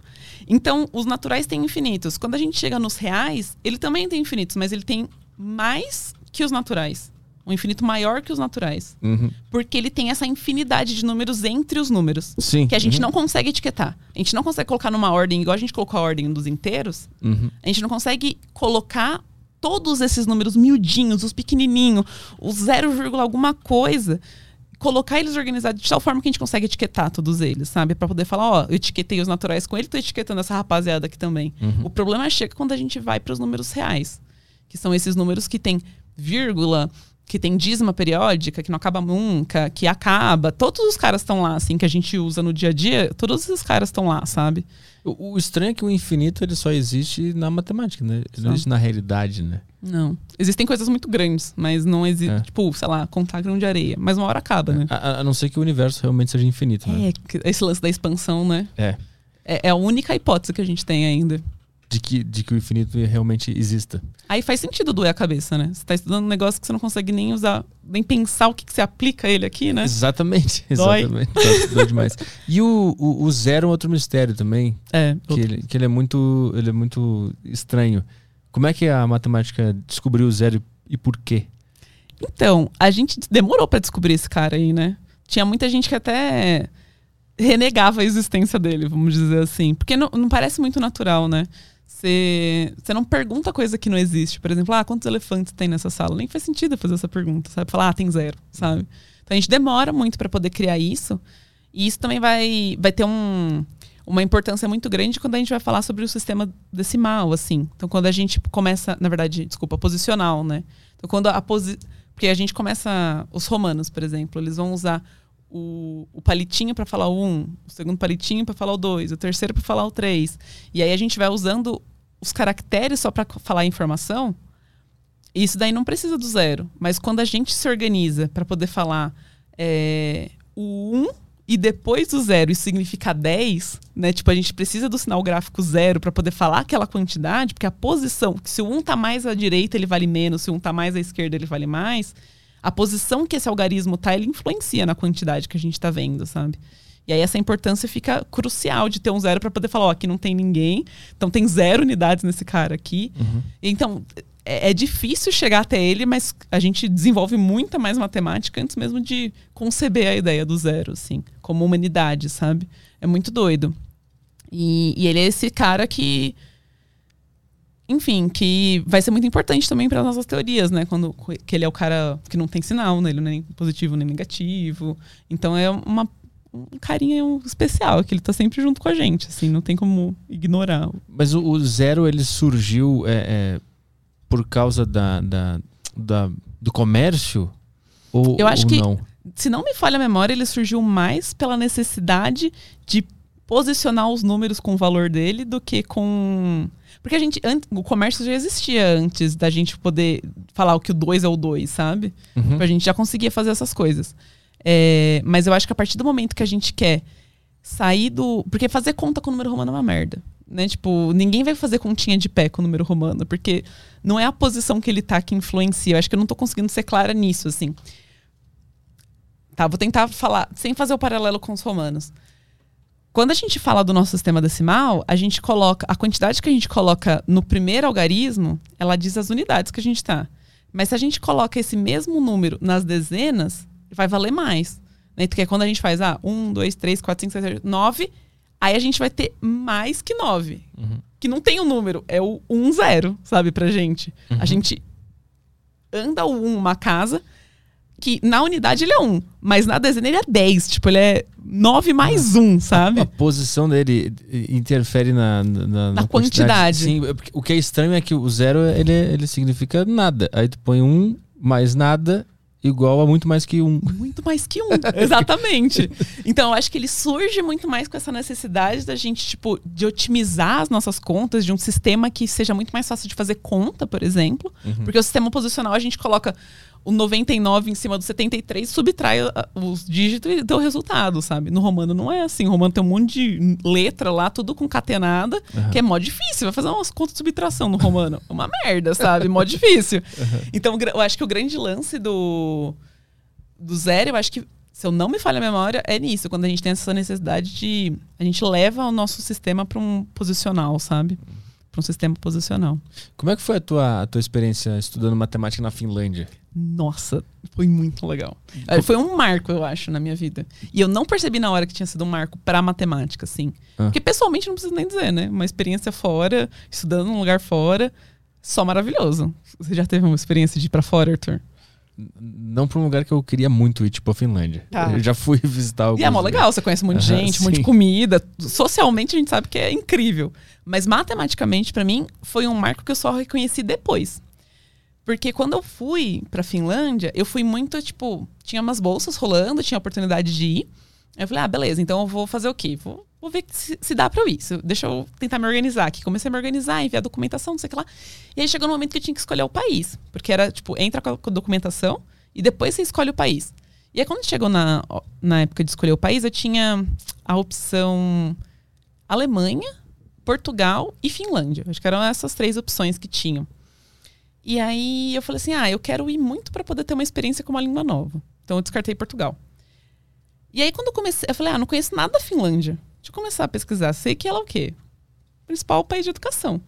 Aí eu falei: ah, isso já é uma coisa legal, sabe? Tipo, o que, que eu posso ir lá aprender com os caras para poder trazer para uma educação melhor? Dado que o meu, meu minha iniciativa com matemática era trazer uma matemática mais acessível, né? Aí eu comecei a ver, tipo, ai, a terra Angry Birds, a Nokia criou lá, um monte de gelo. Eu falei, ai, que maravilhoso. Aí eu descobri uma coisa que foi muito crucial para mim. Porque na Alemanha eu ia ter que falar alemão, que eu não sabia. E pra Finlândia, eles também falam, a primeira língua deles é o finlandês, mas lá todo mundo fala inglês. Eu falei, ah, então eu acho que eu vou me dar melhor lá do que na Alemanha. E foi aí que eu decidi a Finlândia. E chegando lá, eu falei, ah, eu acho que meu maior, meu maior objetivo é conhecer uma escola finlandesa. E aí eu consegui o contato com uma professora da universidade que me colocou em contato com um professor de, de escola, uma escola pública da região. E, porque, enfim, escola pública, todas as escolas lá são públicas, são pouquíssimas as escolas particulares. É, e aí eu consegui acompanhar durante uma semana a escola, assim. Foi muito legal. Isso foi uma das experiências mais incríveis, assim, porque eu falei, o que, que tem de tão especial aqui que não tem no Brasil, sabe? O que, que a gente tá fazendo de errado? E o que, que tem lá? Olha, acho que a primeira coisa, tem pouca gente. É muito mais fácil organizar um país desse tamanho, Sim. que territorialmente é do tamanho de São Paulo, né? Em tamanho de pessoas. Mano, sei lá, um, um 16 de São Paulo, né? Pouquíssimas pessoas. Então eu acho que é muito mais fácil organizar, menos gente. É, e eu acho que é cultura. É muito sobre a cultura. Ju, o material é muito diferente? Não. A gente vê. Lá eles vêm em função, vê as mesmas coisas que a gente vê na escola aqui. É um currículo muito parecido. Ah, Ju, Lá a estrutura da escola. Não, é uma, é uma sala de aula com as carteiras, a galera senta na sala de aula. Tinha nada demais na estrutura da escola? Não. Era uma escola que tinha. Não era uma escola que estava largada, sabe? É uma escola que estava ali. Tem um recurso, consegue criar um ambiente legal para as crianças. Tem uma biblioteca que funciona. Tem comida na escola para as crianças, sabe? Tipo, todo o básico de uma escola tem. As carteiras estão lá limpinhas, o banheiro está organizado, tem papel higiênico no banheiro, sabe? Quando eu mudei da escola pública para escola particular, a primeira coisa que eu cheguei em casa eu falei: "Mãe, lá tem papel higiênico". Sabe? Tipo, a gente tem uma escola pública hoje no Brasil que não dá comida, que não tem acesso à informação dentro de uma biblioteca. Às vezes a biblioteca está lá e não tem bibliotecário, sabe? Para atender essa criança. É, então, assim, tem esses recursos, mas em questão de conteúdo, é o mesmo conteúdo. E mas é, eu sinto que é muito cultural assim. Então a gente tem lá eles são eles sentam em duplas, eles não conversam. Você imagina isso, você tá do lado do seu amigo e aí você tá tipo prestando atenção na aula. Uhum. Sabe? Então acho que é uma questão muito cultural. Tem uma uma pia dentro da dentro da sala de aula. E aí, e por que tem uma pia, né? Porque é muito frio, você precisa lavar a mão, você precisa, né, enfim, fazer alguma coisa assim. Tem uma pia lá no meio da sala de aula. Eu já imagino no Brasil a galera, tipo, uhul, chuveirinho, sabe? Tipo, sei lá, consigo imaginar um monte de coisa. Bexiguinha, vai estourar na, nas costas do professor. então, eu senti que é muito cultural, sabe? Uhum. Tem menos alunos dentro de uma sala de aula, que isso é imprescindível, então o professor consegue dar uma, uma atenção mais personalizada para esse aluno. Você lembra quantos, quantos tinham na sala? Ah, umas 25 pessoas. Hum. Uh, acho que era isso. Mas eu consegui ter noção disso quando eu estava lá, porque essa escola especificamente, ela também atendia alunos de intercâmbio, de ensino médio. E aí quando você vê que tem um você vai chegando aqui pra gente, né? Tem um espanhol, tem um português, tem, tem uma rapaziada, né, um, um mexicano, tem americano, tem uma rapaziada ali de vários lugares. Você vai chegando perto do Brasil, né? Você vai vendo que a aula já é completamente diferente. Todo mundo já conversa, já se entrosa mais. Aí o professor se adapta àquela situação, né? De tipo, então vamos fazer uma aula mais argumentativa, com uma aula mais expositiva, né? Tem uhum. esse, como tem esses recursos básicos ali que estão garantindo uh, o ambiente acontecer. Então ele também tem essa flexibilidade de mudar a aula para acontecer ali também. Mas é muito cultural, assim. Eu... Tu acompanhava as aulas lá onde tu ficava sentadinha dentro da sala? Uhum. Tu ficava circulando pela escola? Sim. Ou tu acompanhou uma turma só? Eu acompanhei três turmas, três professores diferentes. Ah. Então, eu conheci a escola, conheci o material, conheci é, a biblioteca. Fui um dia só para conhecer as instalações. Aí um dia eu fui só para acompanhar, alguns dias para acompanhar uma professora que dava uma aula bem expositiva. Então era giz, lousa, contando as coisas na, na parede, na, na lousa. Tava todo mundo lá, sentadinho em dupla, sem conversar. Fui acompanhar uma professora que dava uma aula em grupo. Então, eles tinham grupos separados de alunos que eles resolviam problemas juntos, assim. A professora ficava circulando entre esses grupos e acompanhei essa, esse professor que dava aula para os intercambistas. Uhum. Então foram três turmas que eu fui ali uma, duas semanas acompanhando as aulas deles, assim. Ah, entendi. Na turma dos intercambistas era um pouquinho diferente. Era. Eles tinham que se adaptar à cultura da, da, da galera. Era, é, tinha mais calor, sabe? A pessoa uhum. conversava mais. Aí eu não sei, talvez uma cultura de... Não sei, tô só levantando hipóteses aqui uma, um pessoal muito sofrido, né? Tipo, foi muito tempo dominado pela Rússia, muito tempo dominado pela Suécia. Tem toda uma questão cultural ali de confiança, de o que, que faz, deveres, né? Enfim, que forma essa pessoa para ser muito quieta, muito reclusa. Ou, enfim, ter muito respeito ali naquele ambiente, sabe? O clima também acho que, que faz isso, né? É muito frio, muito frio. E acho que o cara tende a, a- a economizar energia, né? socialmente falando, inclusive, né? E vai Sim. ficando cada vez mais fechada. Isso foi em Helsinki, né? Na capital. Foi. Foi Ficou- em quanto, Helsinki. quanto tempo tu ficou lá? Fiquei um semestre da graduação, então eu fiz um semestre da. Ao invés de fazer um semestre na USP aqui, eu fiz um semestre na Aalto University, que ficava em numa cidade vizinha, assim, Uhum. mas bem próximo de Helsinki. Eu mesma morava em Helsinki. E, e essa, essa escola era bem próxima de onde, eu, onde era a universidade. Que aí foi esse contato que eu fiz uma, uma disciplina de intercambista, porque é isso, recebe muita gente, sabe? Como o país tem muita estrutura, é, tem, tem recurso, enfim, eles abrem muitas portas, né? Uhum. Então eu tinha muito intercambista, assim, na época que eu fui, tinha muita gente indo principalmente pro mestrado. É, e aí tinha uma disciplina só para conhecer a cultura da Finlândia, assim. Hum. E aí eu conheci todos os intercambistas daquele semestre, assim, que estavam visitando, né? E co- como é que é a cultura da Finlândia? O que, que, que eles ensinam pra você sobre a cultura deles? Ah, eu achei muito doido que eles falavam sobre coisa assim, política, econômica e muita coisa social, assim. Uma coisa que me marcou muito foi que a professora deu um, um questionário pra gente fazer com um finlandês. Aí uma das per... e depois a gente ia juntar todas as respostas pra ver lá, né, ver uma estatística do que a gente tinha recolhido, né? E aí tinha uma pergunta que era assim: "Ah, quando você você conhece, vai começar uma conversa com alguém, você fala: "Oi, tudo bom?" O que que um finlandês vai responder? Oi, oi tudo, ou oi tudo e com você. Hum. E a resposta mais marcada era: Oi tudo. tipo assim, eu tô te respondendo, você tá me perguntando se tá tudo bem. Tá tudo bem, mas eu não tô nem aí. Se eu quero saber se você tá bem ou não, sabe? tipo, eu não quero puxar essa conversa aqui. Então eles são muito na deles, assim. Vou responder só o que tu me perguntou. É, aqui. tipo, ah, eu não vou ser grosseiro, sabe? Eu vou te responder, mas talvez eu não continue essa conversa, sabe? Então, esse era o, o. Foi o mais assinalado, assim, na época. Mas eles são bem reclusos. Eu morei com uma finlandesa, uma senhora. Ela me contou muito da cultura, assim. é, e convivia muito com os finlandeses que recepcionavam os intercambistas. Então, já eram os finlandeses mais amigáveis, assim, os que estavam mais sociáveis, assim, que estavam dispostos a fazer aquela função, assim. Uhum. Mas de uma maneira geral, você vê no ônibus, no mercado, eles são cada um, tipo, esperar o ônibus, forma uma fila, assim, não precisa nem falar distanciamento de um metro, sabe? Que a gente Já tem agora. faziam antes, já já. faziam antes, assim. É, questão de organização, assim, da cidade, muito doido, porque muito frio. Então, a, rapaziada quase não fica na rua, sabe? É, a rua é justamente um lugar transitório. Então, ônibus, todas as estações de ônibus são embaixo da terra, que sai de um shopping.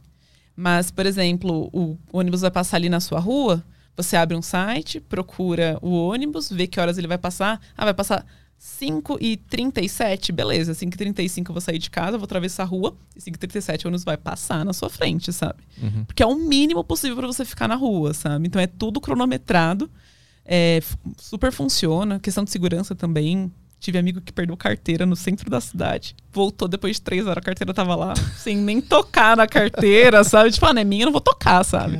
É meio que uma, umas ideias dessa. E o custo de vida lá é, é muito caro, né? altíssimo, altíssimo.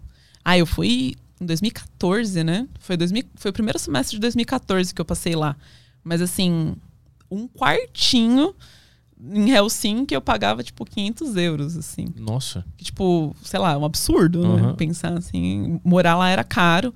Aí o ônibus eu tinha pela universidade, mas, tipo, o litro de leite, assim, era tipo, sei lá, o litro de leite era 3 euros. Era, é, um absurdo, é muito caro, porque Uhum. nada dá na terra, né?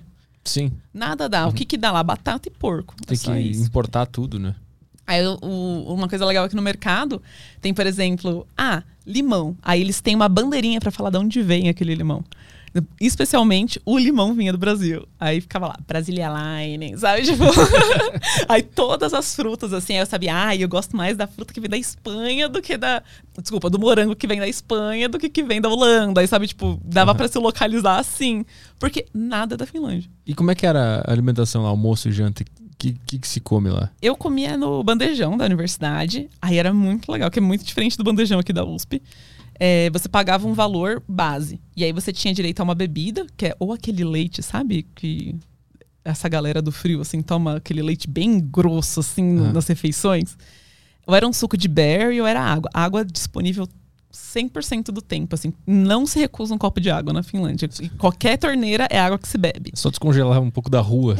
É, nossa, a gente colocava cerveja, assim, no, no gelo da rua pra poder fazer as festinhas. É um grande isopor, assim. É, você vivia dentro do, do congelador já.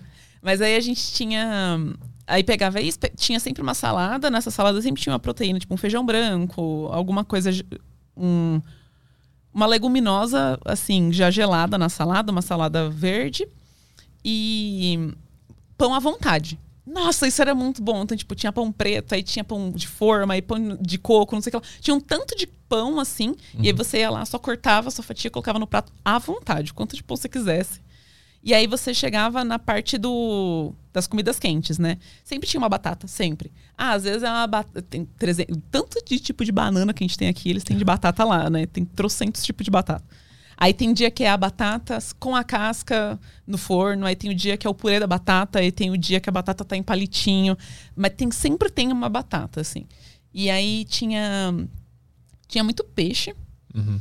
E tinha muito de congelado, assim, sabe? Tipo almôndega, sem molho, assim, tipo, ou stickerzinho de, de proteína. E aí tinha um, esse valor base que você pagava para pegar essas coisas, você pegava, sei lá, dois de um desses caras, assim. Ah, você uhum. quer pegar quatro? Paga um pouquinho a mais. Você quer pegar o peixe? Você paga um pouquinho a mais. Aí a, o quanto que você paga influencia na mistura que você está pegando. Que não sei se chama de mistura. sim, sim. o complemento, assim. Uhum. Então, tinha um pouco dessa diferença, mas comia muito assim. Comia muito o que vinha de fora, né? Aí a carne que a gente comia, sei lá, era carne que vinha de fora também. E era caro, era caro. Na época eu ainda não era vegetariana. Então, a, a, gente pagava bem caro, assim. Aí eu vivia muito com indiano e tal, aí a gente fazia muito, tipo, comida típicas de outros lugares, sabe? Tipo, uhum. ah, vamos na casa do meu amigo alemão. Aí ele fazia o, o, almoço lá. Aí eu fiz, sei lá, brigadeiro pra eles, fiz lasanha, sabe? Ah, o que, que é um arroz e feijão do Brasil? Aí a gente. Passei a Páscoa lá, a gente fez pastel, pra eles conhecerem pastel.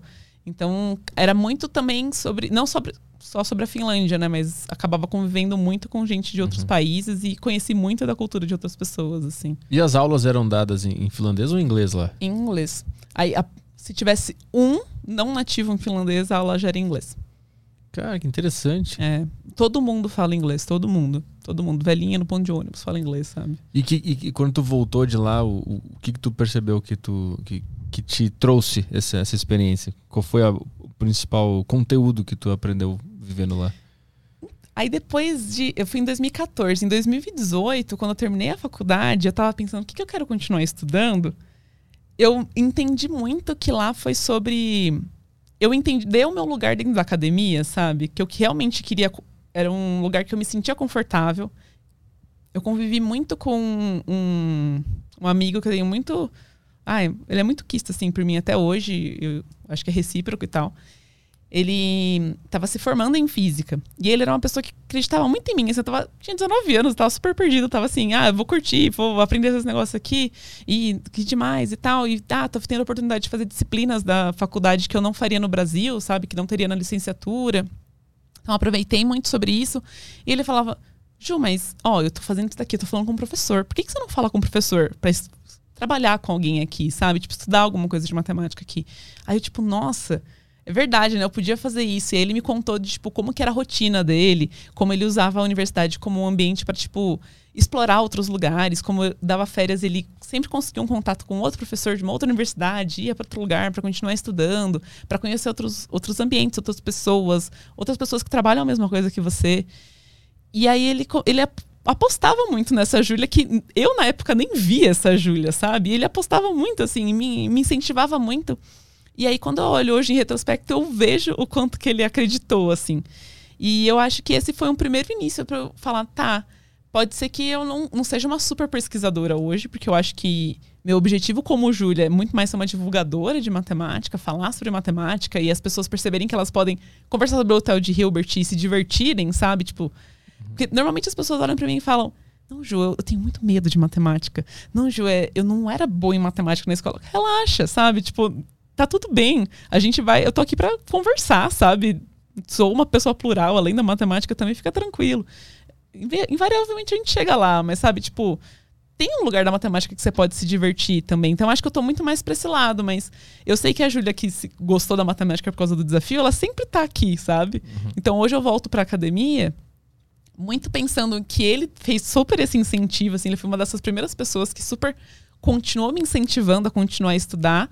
E eu vejo que o que eu estudei de matemática lá foi uma dessas coisas que me mostrou que eu queria hoje estudar mais matemática do que estudar uma matemática para ser professora, sabe? Porque eu tinha também essa oportunidade, né, de seguir um mestrado que fosse para a área de matemática na parte de educação, que foi muito que eu fiz na faculdade, de estudar avaliação, metodologia e tal. Mas hoje eu me entendo como uma pessoa que gosta mais dessa inutilidade da matemática, Aham. sabe? Que foi muito uma coisa que nasceu da Finlândia para mim. Entendi. Então foi muito importante ter uma experiência fora da minha universidade para ver como outras pessoas faziam matemática, como elas se relacionavam com aquilo e ver que aquilo podia ser muito divertido para mim também. E Hoje tu dá aula ou tu trabalha só no YouTube? Como é que é? Ai, eu sou doida. Arthur, eu faço muita coisa. Ó, eu. Esse ano, 2021, eu, eu fui professora de um lugar que chama Roda de Matemática, que é um lugar que apresenta matemática para as crianças de 5 a 12 anos. É, e o nosso objetivo é extracurricular, então não é escola regular. Eu sou- fui professora desse lugar por cinco anos. Eu voltei a estudar no mestrado. É, eu faço os trabalhos do YouTube, no Instagram, no Twitter como divulgadora. Eu tô escrevendo um- dois livros agora Sobre o quê? sobre matemática. Tem alguma coisa específica? Ai, eu posso contar? Claro. Ah, então tá. Porque assim, eu- esse foi um convite que eu recebi há muito tempo. Porque não sei se você já fez essa reflexão, mas você conhece outra pessoa que se propõe a divulgar matemática, simplesmente matemática, só a matemática? Eu também não. E assim, chorando, sabe? Porque eu não queria ser a única nesse lugar. Eu já habito esse lugar sozinha há sete anos. Lógico, tem algumas outras iniciativas. Tem, por exemplo, é, eventos, cursos, enfim, tem essas coisas, mas assim, uma. Igual a gente tem. A gente consegue parar aqui e citar 10 pessoas que falam sobre física no YouTube, no Instagram. A gente consegue citar 10 pessoas. Nossa, agora na- com, com a pandemia, 30 pessoas que falam sobre biologia, sabe? Mas a gente não tem tanta gente falando de matemática. E aí, logo que eu comecei a matemaníaca, me convidaram para poder escrever o livro. E eu falei, nossa, mas eu não sei escrever nada. Eu só sei escrever então, seja, dado que. Só essas palavras que matemático usa, assim, a gente não escreve. E aí eu fiquei assim, tá, eu acho que eu quero fazer isso, mas eu não quero fazer isso de qualquer jeito, sabe? Aí esse ano eu fiz, comecei a fazer um curso de escrita criativa, fiz um, um- mais uns quatro, cinco cursos assim, comecei a escrever muito mais, aí eu falei, beleza, agora eu tenho uma ideia que é realmente inovadora, assim, pro. que não tem na, na estante ainda. Então eu vou muito falar sobre as minhas experiências com matemática, mas eu acho que hoje vai pegar mais um formato de crônica, porque eu tô com um trabalho assim com a editora pra gente tentar transformar isso numa história única, mas a priori ela vai nascer de crônicas assim, então com muito humor e com umas coisas muito doidas que passam na minha cabeça, tipo, e se eu tivesse um diálogo com esse matemático, como ele seria? Esse matemático nem tá vivo. Hum. Essa história vai estar tá lá, sabe? Tipo assim, esse diálogo que passa só na minha cabeça de como ele responderia, o que, que eu perguntaria pra ele, vai estar no livro. Já, já tem alguma, alguma, algum pedaço de diálogo? Quem é esse cara que tu Eu gostaria conversa? muito de conversar com o Paul Edros. O que que ele, que que ele fez? O Paul Edros foi uma dessas pessoas que mais conversou com matemático no mundo e mais trabalhou com diversos matemáticos no mundo. Então ele basicamente tem 500 artigos publicados com 500 pessoas diferentes. Porque ele é um cara que não parava. E ele é uma dessas pessoas que mais transitava em várias áreas diferentes da matemática. Tipo, é muito difícil ver alguém que estuda álgebra dando pitaco em quem faz geometria. Que a gente vai ficando muito específico dentro da matemática. Mas esse era um cara que transitava sobre várias áreas. E aí ele, ele ficou tão importante, ele era tão criativo matematicamente falando, conseguindo levar tantas essas ideias de uma área para outra, conseguindo efetivamente engrandecer dentro dessas áreas. E ele era uma pessoa que esteve em muitos lugares, enfim. E todo esse, esse lance cria duas histórias para mim que são muito marcantes. Que primeiro que existe o número de Edros, que é o Edros, ele seria o ponto zero. As 500 pessoas que trabalharam com ele têm o número Edros 1, porque eles efetivamente trabalharam com Edros. E quem já trabalhou com quem trabalhou com Edros vai ser o número 2. Então as pessoas se localizam no mundo da matemática, às vezes assim, ah, eu sou, é, eu sou Edros 1. Ah, eu sou Edros 2. Ah, então quer dizer que você foi orientado por alguém que foi orientado pelo Edros, sabe? Aham. Então rola esse número, assim, que eu acho isso muito legal. Tipo, no mundo as pessoas conhecem esse cara.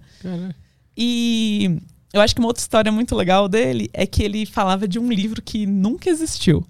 Hum. Então ele falava assim: Ah, e esse, esse, essa resposta aqui? Ele, ah, essa resposta é boa, mas tem uma mais bonita. Tem um argumento melhor, mais bonito. Aonde que tá? Tá lá no livro. E aí ele falava assim: Ah, tá lá no livro. Porque ele tinha isso escrito em algum lugar, mas não tava num livro, sabe? Ele só falava, ah, tá lá no livro. Quando ele veio a falecer, quem estudou com ele organizou. Hoje chama. Hoje é editado esse livro pela Blucher aqui no Brasil. Chama As Mais Belas Demo, O livro, As Mais Belas Demonstrações Matemáticas. Que tem a curadoria das demonstrações do Paul Edros. Que são super elegantes, nossa, super legais e tal.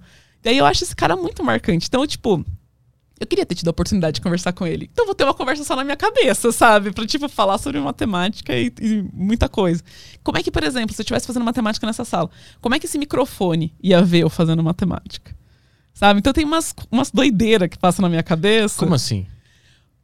Por exemplo, o que, que você acha desse papo aqui? O que, que você acha que se o microfone tivesse vivo, vida, o que, que você acha que ele falaria? então, é isso que eu quero criar no livro. Umas coisas muito doidas, tipo, umas visões diferentes da matemática, sabe? Sobre outras óticas, assim. Então, vai ser uma doideira. A interpretação do microfone é, do que a gente falou sobre matemática. E- É. O que, que ele falaria? O que, que ele falaria? O que, que esse microfone conversaria com esse, sabe? Tipo, nossa, ela é muito doida, ela não para de falar, né? Aí esse microfone falou: É, nossa, você viu? Ele teve aquele momento que ele ficou muito curioso sobre o negócio. Sabe? Eu acho eu quero criar esses espaços muito doidos que talvez só faça sentido na minha cabeça, mas eu quero ver se faz sentido para outras pessoas, assim. Tem nome já, esses livros que tu vai escrever? Esse livro ainda não. É, eu tô escrevendo um outro com o meu orientador, que esse eu não posso dizer muito ainda, Uhum. porque- mas ele tá bem mais estruturado. Tipo assim, ele nasceu de uma ideia que já tinha uma estrutura, vamos dizer assim. Porque o meu é isso. Eu falei, olha, eu tenho essa pira que tá passando na minha cabeça. A editora falou, a gente adorou essa pira, escreve aí que a gente vai te ajudar. Porque eu falei, ó, eu só sei escrever três páginas com começo, meio e fim. Ela, não, tudo bem, você já tá indo super bem. A gente vai te ajudar a mesclar isso daí tentar criar um romance só. Falei, beleza, top esse desafio. Mas o, com o que eu tô escrevendo com o meu orientador, a gente já tem uma estrutura mais organizada. E o que eu posso dizer sobre o livro com o meu orientador, que tá mais, né, mais ca- encaminhado, assim, os dois vão sair ano que vem, eu acho. Mas o com meu orientador vai ser tipo uma joia, vai ser um livro muito bonito. Espero um livro lindo, assim, de matemática, porque ele vai ter ilustrado, vai ser ilustrado, ele vai falar, ele vai fazer uma viagem pela matemática. Eu Acho que esse é o melhor jeito que eu posso descrever o livro com o meu orientador. Ele vai fazer uma viagem pela matemática. Ah, legal. Meio o mundo de Sofia, com, faz com a filosofia. Nossa, queria muito, queria muito. Não posso dizer muito mais. E acho que acertei, então. Queria, eu espero, quando já tiver mais escrito, né? Ele Tá. já tá bem andado, assim, mas quando ele tiver mais escrito eu- e por vias de publicar, eu vou poder contar mais. Mas aí a gente vem de novo, Arthur. Tá. Vem de novo contar dele. Beleza. Você. Vamos ver algumas questões aí? Questões Opa. matemáticas da galera? Vamos lá. Se eu tenho dificuldade em ler perguntas normalmente, agora com a matemática eu tô fudido. Deve ter umas coisas aqui que é uns XY, eu já tô vendo tudo aqui. O cara mandando fórmula, eu tô, fudido aqui. Só ler sem pensar que te- a pergunta vai sair certinha pra quem. Não, não, é até pra de boa, entende. até de boa. É, o Islas, ele mandou aqui no Telegram. é, eu lembro de quando entrei em computação e me ferrei com as disciplinas de cálculo e matemática discreta. Pois até o final do ensino médio eu jurava que era bom em matemática. Como seria a melhor forma de ensinar matemática antes da faculdade para não haver esse baque? Ai, que show. É isso. Eu também passei esse baque, tá? Estamos juntos. Estamos muito juntos nessa. Eu acho que. Eu acredito muito do jeito que a gente ensina matemática no lugar onde eu dou, onde eu dou aula.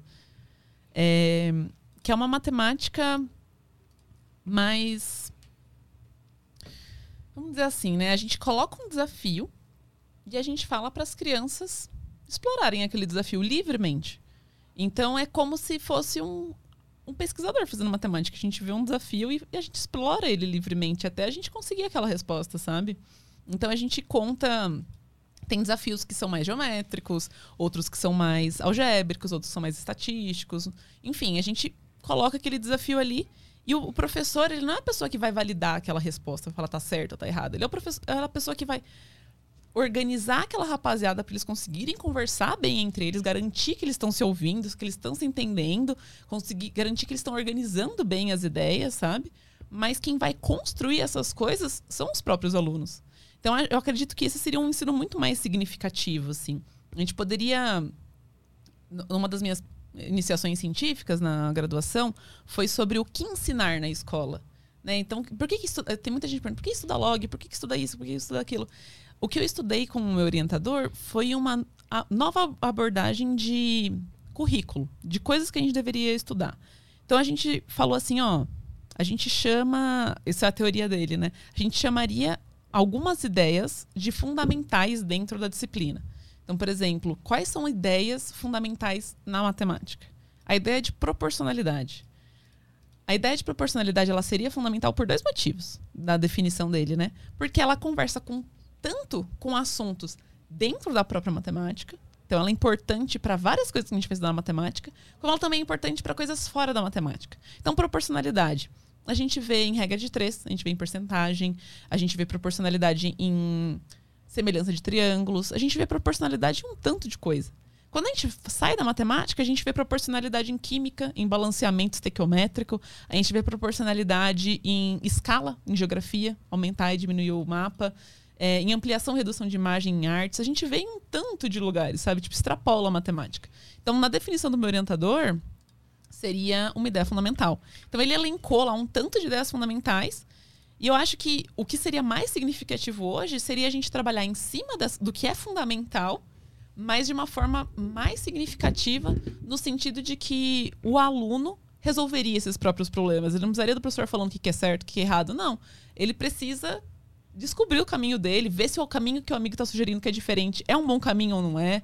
Eu acho que isso seria muito mais significativo do que simplesmente contar a, a fórmula e a, coloca os números e resolve, porque isso ajudaria muito mais com a forma que a gente, se, inclusive, se relaciona na sociedade hoje, né? Quando a gente vai para um emprego, a gente precisa de pessoas que comunicam, que argumentam, que sabem ver vários lados diferentes. E tudo isso a gente está vendo nessa solução de problemas, sabe? Matemáticos. Então a gente precisa de pessoas que argumentam, a gente precisa de pessoas que analisam informações, a gente precisa de pessoas que sabem entender se outros caminhos são melhores ou não do que ele está mostrando. Então acho que seria mais benéfico socialmente, inclusive para não ter tanto esse baque quando a gente vai para gra graduação que tem disciplinas de exatas assim. Vai mais uma aí. Inclusive, é. matemática discreta é o nome de uma de, um, de uma ciência, de é um tipo de matemática. Assim, Tô brincando. bem discretinha. Não, é, é sim, é, é bem comum estudar matemática discreta, principalmente em, em programação e tudo mais porque é a matemática que vai. É mesmo a ideia de discreto e contínuo, sabe? Tipo, ah, o que é um relógio digital? Seria um relógio discreto, que ele passa de um em um minuto, hum. ou de um em um segundo. Agora a matemática, é, o relógio de, é, o relógio de ponteiro, ele é mais contínuo, né? Meio que o tempo para e não tem nenhum buraco entre uhum. o tempo, sabe? Porque o, o, o ponteiro está sempre continuando. Então a gente fala da matemática discreta quando ela tem esses buracos, esses intervalos. Uhum. Quando a gente estuda ela em pontos específicos. A contínua é quando ela não tem nenhum buraquinho, assim. A gente continua estudando ela. Entendi. A próxima aqui é do Leroy de Merlin. Ele mandou. Boa tarde, Júlia. Uh, você concorda com o sistema de ensino de alguns países em que, em determinado momento do ensino médio, você chega num Y? Ele colocou Y, tipo, você vai tem dois caminhos. Dois caminhos. A bifurcação. É. Assim. Ou vai para a carreira acadêmica ou para técnica, é, por exemplo, a Alemanha. E se o ensino de, da matemática, seguindo essa lógica, deveria se, se adequar para ser o básico antes do aluno chegar nesse Y. É, aí ele está aritmética, álgebra, geometria básica. E deixar as matérias e deixar matérias mais complexas para carreiras específicas que o aluno escolhe. É, números complexos, PA, PG, cálculo integral. Mandou bem. Mandou é. bem na pergunta, na leitura também. Ah, sim, parabéns, nossa, parabéns. é, eu, eu Só tô... foi, né? Só fui, eu só fui. A cabeça tava outra coisa, tava pensando em futebol. é, eu tenho, eu entendo muito o que ele está dizendo. Eu acho que é relevante, assim, pensar no, nessa divisão do técnico e tal. Mas eu acho isso muito nocivo quando a gente fala realidade Brasil. Porque parece que o técnico ele vai levar para uma pegada como se, tipo, sei lá, tem uma galera passando fome, tá ligado? Então, tipo, o que, que eu preciso fazer hoje? Eu preciso me formar em alguma coisa que eu vou conseguir entrar logo no mercado de trabalho. E parece que, enfim, se você não é capaz de mostrar para essa esse jovem que tem um, um, lugar onde você consegue, tipo, não dar só um esforço físico, sabe? Como você, um lugar que você pode, tipo, continuar estudando e tal, evoluindo, melhorando suas habilidades e tal. É, parece que você mostra um, um, um, só universo e que aquele é a resposta, sabe? Parece que é difícil tirar essa pessoa desse, dessa lógica depois. Então, acho muito. Acho que no Brasil, hoje, com o que a gente tem, a gente precisa garantir primeira base, né? Eu acho que ele falou aí na pergunta, foi muito pertinente. Precisa garantir uma base, porque é essa base que vai deixar você. É igual a matemática, né? Ela precisa ter uma base sólida para depois a gente pegar o que for importante. A escola tá aí, a minha, meu, meu jeito de ver escola é uma escola que tá aí para formar a gente como cidadão. E o que a gente espera de um cidadão hoje? A gente espera de um cidadão, um cidadão que seja capaz de conversar, escutar, argumentar, analisar ideias e tal. Então, todas as disciplinas que tem dentro dessa escola, elas são disciplinas que têm que te ajudar a alcançar essas habilidades, sabe? Então, por isso que eu acredito muito mais numa matemática apresentada hoje com resolução de problemas. É, é, importante também ver a teoria, mas esse conseguir fazer as coisas de forma mais autônoma, com o aluno né, mais presente, enfim, eu acho que isso é muito mais significativo, porque a gente consegue de fato fazer com que a matemática seja um meio de você alcançar essas, essas suas competências e habilidades é, sociais, assim. Então, acho que essa. Concordo muito com ele, que precisa de uma base bem sólida. E eu acho que a gente precisa organizar isso de uma maneira melhor. E, mas se o técnico é a solução, não sei se o técnico é a solução ainda, sabe? Acho que a gente precisa ter essa base primeiro para depois decidir o que ficaria melhor para a gente como sociedade mesmo. Mais uma aí. O Julim Trembala, ele mandou. É, existem problemas da matemática que ainda não encontraram uma solução, como conjectura de Goldbach. Uhum. Porém, mesmo não achando a solução, é possível provar que existe uma? Olha só. Tá, show. Isso é muito importante. O que ele está falando é basicamente sobre a diferença de um problema ter solução, é, na verdade, um problema não ter solução e um problema ser impossível. Então, por exemplo, os problemas do milênio, eles não são impossíveis, porque a gente não sabe nem as respostas dele ainda. Mas, ai, acho que me confundi nessa, nessa. Deixa eu pensar uma analogia melhor. Hum. É Tô tentando pensar numa analogia melhor, mas a, um problema ser impossível significa que a gente conseguiu achar argumentos para falar que ele é impossível mesmo, não tem jeito. Pode largar esse problema que não vai ter nenhum tipo de solução, né? Uhum. É, agora, o problema que está em aberto é um problema que ainda está passível de ser resolvido, inclusive da gente descobrir que ele é impossível. Porque a gente não tem argumento nenhum sobre ele ainda. Né? Então, os problemas que ainda estão em aberto, como os problemas do milênio, são problemas. É, todo. Enfim, tem uma infinidade, né? A galera faz doutorado e todas elas resolvem um problema novo. A ideia do doutorado na matemática é isso: você resolver um problema novo, resolver, descobrir uma fórmula nova, né? É, então a gente tem um monte de problema que está em aberto, que a galera está achando solução para ele, mas a partir do momento que a gente não tem uma solução, não significa que ela vai ter, pode ser que realmente não tenha. Só que aí precisa achar argumentos para isso também, né? Uhum a impossibilidade também vem de argumentos. O que, que, é essa conjectura de, de Goldbach? Conjecturas, de uma maneira geral, é, é quando a gente já consegue, a gente consegue verificar que essa regra vale para um número muito grande. Uhum. Só que a gente não sabe se vale para todos eles, para os infinitos números. Então, por exemplo, deixa eu conferir aqui a, o enunciado, que acho que a de Goldbach é uma, uma tranquila. Tem uma mais tranquila. Tem uma que fala o seguinte: vamos criar a seguinte regra. Se o número for par, a gente divide ele por dois. Se o número for ímpar, a gente soma um e depois divide por dois. Uhum. Tá? E aí você pode partir de qualquer número. Então vamos supor que a gente parte do número 7. Então o 7 é ímpar. A gente soma um, vira 8, divide por 2, vai pro 4. Aí a gente olha o 4. O 4 é par. Então divide por 2, vai dar 2. O 2 é par, divide por 2 vai dar 1. Um. Quando chega no 1, um, a gente para. A rapaziada fez isso já com muitos números. Tipo assim, um. Sabe daquele grandão que você falou do número primo, que não dá nem pra ver. Deu um monte de dígito? Uhum. O computador já fez isso com um monte de dígito. Todos eles chegam no 1. Todos. Uns demoram mais, outros demoram menos, mas se você continuar aplicando essa regra, todos eles chegam no 1. Uhum. Só que a gente não sabe se é para todo mundo mesmo. Ninguém conseguiu dar um argumento que convença de que qualquer número mesmo que você pegar, né, os infinitos números, Uhum. rola. Ah, Ju, mas até um número gigantão dá certo? Dá, porque o computador já verificou. Mas para todos, não sei. Ninguém deu argumento. Ele ainda, ele ainda tá, Tá te- testando esses números. E nunca vai. E só o É, ele nunca vai computador nunca vai chegar. Sim. Por isso que precisa de um argumento matemático. Mas. mas ele vai usar a matemática pra provar algo que tem um computador com muito mais capacidade eh, do que um ser humano?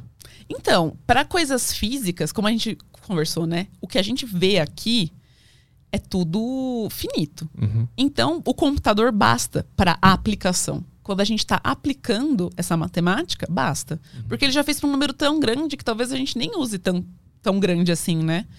Mas, para a gente continuar evoluindo a matemática em si, a gente precisa que esse, essa resposta seja verdadeira ou não. Mas essa resposta ela é filosófica ou é matemática? Matemática. Matemática. Alguém vai, por exemplo, ah, é, alguém vai falar assim, tá, se o número é se o número é par, vamos começar a argumentar. Se o número é par, a gente vai dividir ele por dois. Mais específico que isso. Se o número é, é só múltiplo de dois, tipo o 2, o 4, o 8, o 16, a gente vai cair no caso fácil. Por quê? A gente vai pegar o 16, vai dividir por 2, que vai dar 8, que vai dividir por 2 vai dar 4, vai dividir por 2 vai dar 2, e vai dividir por 2 vai dar 1. Então, todos que são potências de 2 já está resolvido. A gente sabe que qualquer potência de 2 vai dar certo. Tá, mas e é, os números que são pares, mas tem um, um vezes 3 ali no meio, tipo o 6. Ah, a gente, o 6 divide por 2 primeiro, vai dar o 3, aí a gente soma 1, divide por 2. Tá, deu também. Mas será que todos eles que tem 2 vezes 2 vezes 2 vezes 3 dão certo? Uhum. Ah, dá. Então a gente tem que, tipo, achar um argumento que seja convincente, mas que a gente não. A gente acha um argumento que descreva todos os números. E não teste para todos os números. Porque o computador tá testando um a um. E ele não vai chegar em lugar nenhum. Para todos os números ele não vai chegar. Então, o nosso argumento matemático é um argumento que a gente vai meio que conseguir descrever, mesmo que seja por casos ou por uma fórmula, que todos os números vai acontecer isso ou não. Mas tem, precisa desse argumento, sabe? E pra gente poder usar isso como um argumento para um próximo resultado, ele precisa ser válido. E a partir do momento que ele não é válido ainda, a gente não pode usar. Senão a matemática estaria em cima de alguma coisa que não é sólida. Saquei. Toca mais uma? Matheus mandou: Olá, povo, boa tarde pra vocês. Júlia, sabendo que Jesus existiu e, conta- ah, e contamos os anos depois da morrida dele, Da morrida. é, existe curiosidade ou conta que explica a verdadeira idade da Terra do zero a, do zero a hoje? Existe essa conclusão? E outra, és otaku, Júlia? És otaku. Eu amei muito. Aí ele mandou muito bom podcast, parabéns pelos 400 mil inscritos. ah, boa. Obrigado. Valeu. É, eu não sei sobre a idade da Terra, tá bom? Eu não vou saber geologia pra te contar. Eu sei que tem um, um matemático que fez uma uma palestra muito importante é, sobre isso, né? Uma palestra de divulgação. Ele é um matemático que tem a maior honraria aí de matemática, medalha Fields e tal, que ele fez uma palestra de divulgação especificamente sobre a idade da Terra. Então pode perguntar isso no Google, que provavelmente você vai encontrar lá no site do INPA e tal. Mas a Juju não sabe sobre, sobre geologia, não vou conseguir te responder isso especificamente. Mas se eu sou otaku, eu vou dizer, vou decepcionar muita gente agora que eu não sou. É, sei lá, o que eu assisti mais próximo de coisa de otaku foi a Gretzko. Eu amei a Gretzko, mas é, eu sei que isso não me faz uma otaku fedida ainda. ainda não ganhei a carteirinha, gente, não tô no clube dos otakus. Vai lá. É um cara com. Eu não sei o nome dele, tem um kanji aqui. É, gostaria de saber se a Júlia poderia explicar qual a diferença do ensino, do ensino matemático na China e Ásia com o Brasil e o Ocidente. E se puder dar um exemplo. Nossa, não sei. Não sei especificamente sobre ensino da China. Vamos para a próxima. não estudei sobre a metodologia dos chineses orientais, gente. Desculpa. Ah, só o, o Islas, aquele mandou uma- o, o cara que mandou uma pergunta, acho que no começo. Eu, não lembro sobre o que, que foi. Sobre o cara da Matemática matemática, discreta. discreta. É. Ele mandou aqui que ele, ele é programador há mais de 5 anos e nunca usou matemática. É isso. É inútil, né? A gente volta pra aquele ponto. Ah, que mais que a gente tem aqui? Que Jade. O Kijade. ah, olá, Arthur, Potrinho, Caio da, Cai da Água e Júlia. Por que diabos 99, 99, 99 centavos? 0,99. No- É, 0,99 infinitos 9 é igual a 1. Ai, show. Isso é, isso é bem intrigante mesmo, né? São equivalentes esses valores, né? É, tem uma. Eu vou fazer o seguinte. Eu acho que esse, se a gente conversar só assim. Eu, como eu não me preparei pra falar isso especificamente sem um apoio visual. Dá pra usar Te- televisão aqui. Tu pode pedir qualquer coisa. Que chique. É. E o pessoal vê em casa também junto. Não, mas dá pra escrever nessa TV? Acho que dá. Dá. Tu vai é. ditando pro Caio, ele vai, vai escrevendo. Porque É, eu o consigo colocar um pente aqui. bloco de notas, pente, o que, que tu quer? Aqui, ó, Tu- o que temos tu o quiser. pente aqui. Ah, eu posso fazer uma prova bem tosca pra ele. tá, então faz assim, ó. Já quero ver isso. Rapaziada. Ai, meu Deus, eu tô achando muito chique isso, gente. Calma, deixa eu colocar o pente aqui. Colocar Bom, o lá. pente aqui. Aqui, ó. Vamos Tá. lá.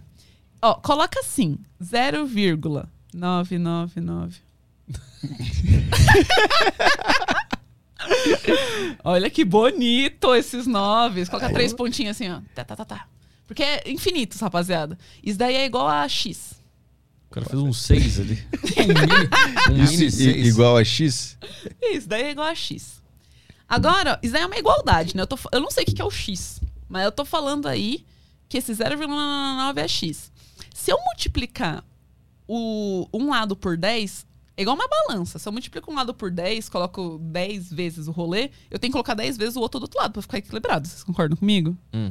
Então vamos lá. Se eu multiplicar um lado da igualdade por 10, eu vou ter 9,999999999. Um monte de 9 aí, não é? E do outro lado, se a gente multiplica por 10 também, né? Pra equilibrar essa balança, a gente vai ter 10x, né? X. Desce. Co- Como que é? É X com um dezinho? Não é o 10 em cima. É, uma multiplicação. Em cima é potência. É, Desce isso. 10x Normal. ou De- x10. dez- tá? Ah, 10x aqui. Pronto. Beleza. Então, é- a, lá- Aí. a gente saiu lá de cima, que 0,9 era a mesma coisa que x. Que a gente não sabe o que, que é. Mas a gente sabe que, independente do que seja, se a gente multiplicar por 10, tá dando tudo certo. Agora, vamos fazer um seguinte. Eu vou fazer uma... É truqueira, tá, gente? Eu não tô me comprometendo com os matemáticos nesse momento. A gente vai subtrair um do outro. Então, a gente vai subtrair 9,99 de 0,99 e vai subtrair 10x de x. Então, de um lado, porque assim, né? Vamos. Se aqui eu tenho um abacate e uma maçã, e aqui eu tenho um abacate e uma maçã, se eu subtrair uma maçã de um lado, também tem que subtrair do outro. Então, eu vou subtrair coisas que são iguais. Se o 0,99 é igual a x, eu vou subtrair o 0,99 de um lado e o x do outro, porque eu tô subtraindo a mesma quantidade.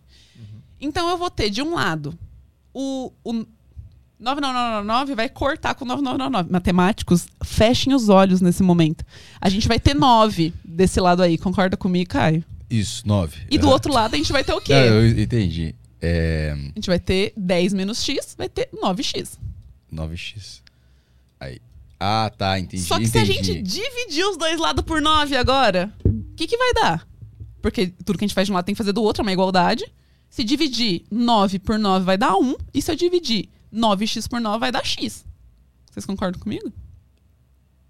Eu concordo. Então pode essa eu sei. escrever. Eu tô voltando, tá voltando tudo aqui. Então vai lá. 1 é igual a x. 1 igual a x. E agora a gente acabou de falar que x, lá na primeira linha, a gente acabou de falar que 0,999 é x, só que x também é 1.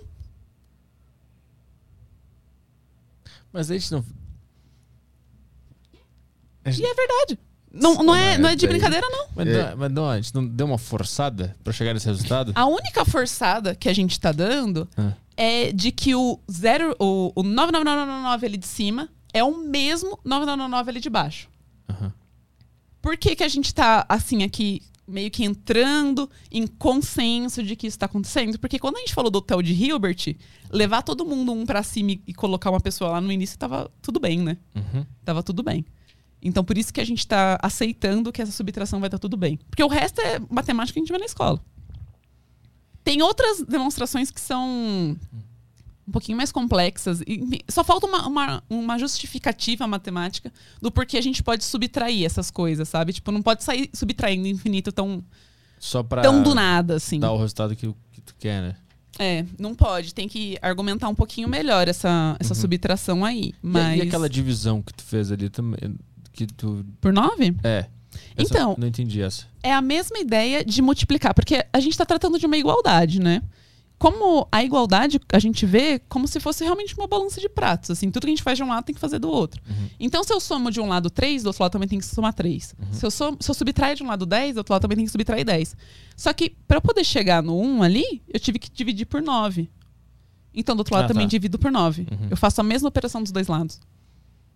Era pra desculpa. Tá, entendi. Saquei. saquei. Sacou? Uhum. Então, essas, É essa, loucura. são equivalentes, essas frases matemáticas são equivalentes porque a gente está fazendo as mesmas operações de um lado e do outro. Uhum. Eu gostei desse recurso, hein, rapaziada? É muita doideira. Gostou, Arthur? Gostou? Gost- Tem mais alguma coisa que a gente pode usar a, a tela? Vamos ver se tem mais perguntas. Isso vai ser muito legal. Vamos ver. Se você quiser, a gente pode falar do argumento do, Qual? dos naturais com os inteiros, que você tinha ficado confuso. Ah, vamos, vamos tentar. Vamos tentar. Tá, Vamos lá. então vamos lá. Vamos chamar o. Aqui, vamos lá. Aí. Só então, coloca assim, ó. Um, dois, três, quatro. Até os seis, assim, eu acho que vai ficar tudo bem. De volta à escola, Caio. Nossa, os garranchos aqui. Ai, gente, assim, é, eu acho que. Eu acredito muito numa matemática que dá pra ser falada, só falada, não precisa do, vir- do visual, mas a gente precisa se preparar pra isso, né? Ah, é tão bom ter o visual. P- pode pôr três pontinhos agora, Caio. Aí, rapaziada. Opa. Uma vírgula. Uma vir- tan, tan, tan. Então, Aí. esses daí são os números naturais, beleza? Aí, os inteiros, fa- faz um pouquinho mais pro centro, Caio, coloca assim, zero. Aí, de um lado, coloca um, dois, três. E na- pode ser na linha de baixo. E do outro lado, coloca o menos um, menos dois. Coloca um pouquinho mais pra baixo. Tá. Mais pra embaixo do cinco, assim, ó. Aqui, Perfeito. Meu zero, Aí, menos um. É aí isso? eu um, dois, três. Ah, tá. Aí pode colocar três pontinhos. Só até o 3, tá bom? Tá ótimo. Aí. E aí, pro outro lado, coloca menos um, menos dois, menos três, três pontinhos também. Aqui, Hum, pra cá, assim. Isso. Aí pode ser do lado do zero ali, porque aí a gente tá falando, em cima tem os números naturais Ah, e esse tá daí aqui. são os números inteiros. Só põe os, os menuzinhos e tá bala. Aí a gente tinha falado assim, né? A gente usa a etiquetadeira do 1, 2, 3, 4, 5 para poder falar do, do primeiro conjunto ali, né? Para poder falar que tem a mesma quantidade, a gente teria que usar a mesma etiquetadora para poder etiquetar o, o conjunto de baixo. Só que a gente vai etiquetar de um jeito doido. A gente vai fazer o seguinte: a gente vai pegar o 1, o 3 e o 5 e vai etiquetar do zero para frente. Então, ó, a gente vai pegar a etiqueta 1 e vai colocar no zero. Aí você pode fazer uma setinha assim, ó, Kai. Ah, tá. Uma, um risquinho assim. Aí. E aí, esses caras aí, eles vão. Então, pode ligar o 1 com o 0, o 3 com o 1 lá de baixo, Um com o zero aqui. O menos um, não. o 1 da primeira fileira, Esse aqui. isso, com Com o esse. 0, o 3 com o 1 da fileira de baixo, o 5 com o 2, o C. Isso. Aí o 7 seria com o 3 e assim por diante. E os pares, que é o 2, o 4, o 6, a gente vai ligar com os negativos. Então o 2 vai para o menos 1, o 4 vai para o menos 2. E dessa forma, a gente está pegando a etiquetadora que etiquetou os naturais, está dividindo ela em dois grupos, e um grupo está etiquetando os positivos e o outro grupo está etiquetando os negativos. Porque tem infinitos pares e tem infinitos ímpares. Uhum. E tem infinitos positivos e infinitos negativos. Então a gente consegue, a gente pega a etiquetadora e faz um, um, um, um, um, cada um para um lado. Uhum. E aí a gente cobre esse conjunto inteiro, não fica ninguém de fora. Entendi. Ninguém fica sem par. Ninguém fica sem etiquetar. Todo mundo tem um par pra dançar. E esse é um jeito esperto da gente conseguir etiquetar. A gente não consegue fazer isso com os reais. Os reais vai ter todos os carinhas entre o 0 e o 1 vão estar dentro do conjunto dos números reais. Aham. Então o meio vai estar nos reais, o 0,25 vai estar nos reais, o 0,2 vai estar nos reais. Todos os numerinhos picados e tal vão estar nos números reais. E aí esses a gente não consegue organizar e etiquetar com os naturais. Mas a gente não consegue por incapacidade ou um computador conseguiria? Não, a gente não É consegue. Impossível. Impossível. Entendi. É, é o tipo de questão que a gente sabe a resposta. É impossível. Entendi. Saquei. A gente não consegue organizar e etiquetar. Nem a gente, nem ninguém. Nem nada, no caso, né? O computador. Só Deus, no caso. Acho que nem ele, né? Porque ele que criou esse negócio que não funciona, que não, que não etiqueta. no seu caso, ele criou, né? Ele criou o, ué, o negócio que não etiqueta, não etiqueta um ao outro, né? É, é porque você acha que a matemática é descoberta. Então É. Deus criou esse negócio Isso, que a gente. exatamente. É, olha lá. Inclusive, eu notei aqui um, um- negócio que eu vi no teu vídeo do, do Spinoza, Hum, o livro Ethos, conta mais, conta mais. que ele, que ele comprova a existência de Deus usando a matemática. Qual vídeo meu tem isso? Eu tô aqui tentando puxar na memória. Spinoza. Eu vi, é, é, bota aí Ethos Spinoza.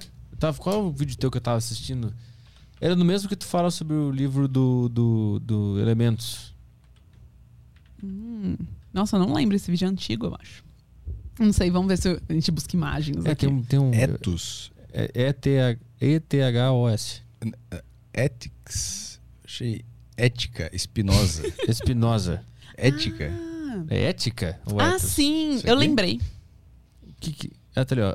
É? Eu lembrei, não, é um vídeo recente, você tem toda a razão. A O que cabeça tem tá a ver ruim. com Deus isso aí? É, o que tem a ver com Deus é que quando o Euclides fez essa proposta de organizar a matemática, isso foi para expandir a matemática. Então, quando a gente vai falar da organização da física, tem muito essa identificação com a, com a forma que a matemática foi organizada. Eles também partem de postulados, né, para poder, enfim, tentar fazer com que a física seja concisa dentro dela mesma. E outra rapaziada, tipo o Spinoza, ele tentou fazer a mesma coisa, tipo, partir de pontos cruciais chamados postulados, axiomas, para poder justificar a existência de Deus, sabe? Então, tipo, a rapaziada começou a ver isso como um método de organização das ideias, sabe? Uhum. Mas qual era o argumento dele para a existência de Deus? Isso aí eu não sei. Era só pelo fato de existirem as regras? Já era o. Eu acho que ele será? Eu acho que eu não sei qual que foi a dele especificamente, eu só vi isso como uma curiosidade na época, mas eu- provavelmente ele vai tipo partir de coisas que ninguém vai duvidar e, e em cima disso, desculpa, tentar organizar pra poder falar que Deus existe, sabe? Tipo, a partir desse ponto aqui, então Deus vai existir, sabe? Uhum. Porque é tanto, você precisa criar duas coisas pra ter esse essa organização matemática. Você precisa colocar da onde que você parte, que são os axiomas, que são coisas que ninguém vai questionar, e você também precisa criar as regras, que é tipo como que ou como que seus argumentos vão ser válidos dentro desse dessa lógica de argumentação, sabe? Então a matemática usa a implicação. Então, tipo, ah, um um argumento, um argumento implica o outro. Que, quando isso é verdade, quando isso é mentira, sabe? Então a gente tem algumas regras para poder falar que o argumento está sendo conciso, sabe? Então precisa ter tanto as regras de como a sua argumentação vai funcionar, quanto a- o, o primórdio, né? Tipo, esses primeiros os axiomas e tudo mais. E era esse livro mesmo, Ethics? Eu anotei errado aqui? Eu acho que era esse É? mesmo. Ah, bom. Então não era Ethos, nada era Ethics. Tem mais questões aí no Telegram? O hum, Julim Trembala mandou mais uma aqui. Ah, teve um professor da faculdade que me deu um jeito de resolver equações de quarto ou quinto grau usando dobras de origami. Caraca, que máximo! Ô, Qual- Julinho, vamos conversar. tá disponível. Qual foi a prova ou aplicação mais curiosa que você já viu? Eu acho que uma das coisas mais doidas que eu vi foi uma matemática que foi específica para dobrar também papel. Eu, eu acho que. Não sei se foi a, a melhor, mas eu acho que a fala do Juninho me fez lembrar essa. Porque tem umas coisas que a gente leva para para atmosfera e tal, né? Que a gente que aqui fica orbitando o, o nosso planeta Terra, que elas não são tão fáceis assim de ser levadas, né? Então o que, que a rapaziada faz? Elas dobram essas coisas. Tipo, imagina que tem que levar uma placa. É muito mais fácil levar essa placa desmontada do que a placa já montada, porque isso in- infere, por exemplo, no tanto de gasolina que você vai usar, né, na força e tal.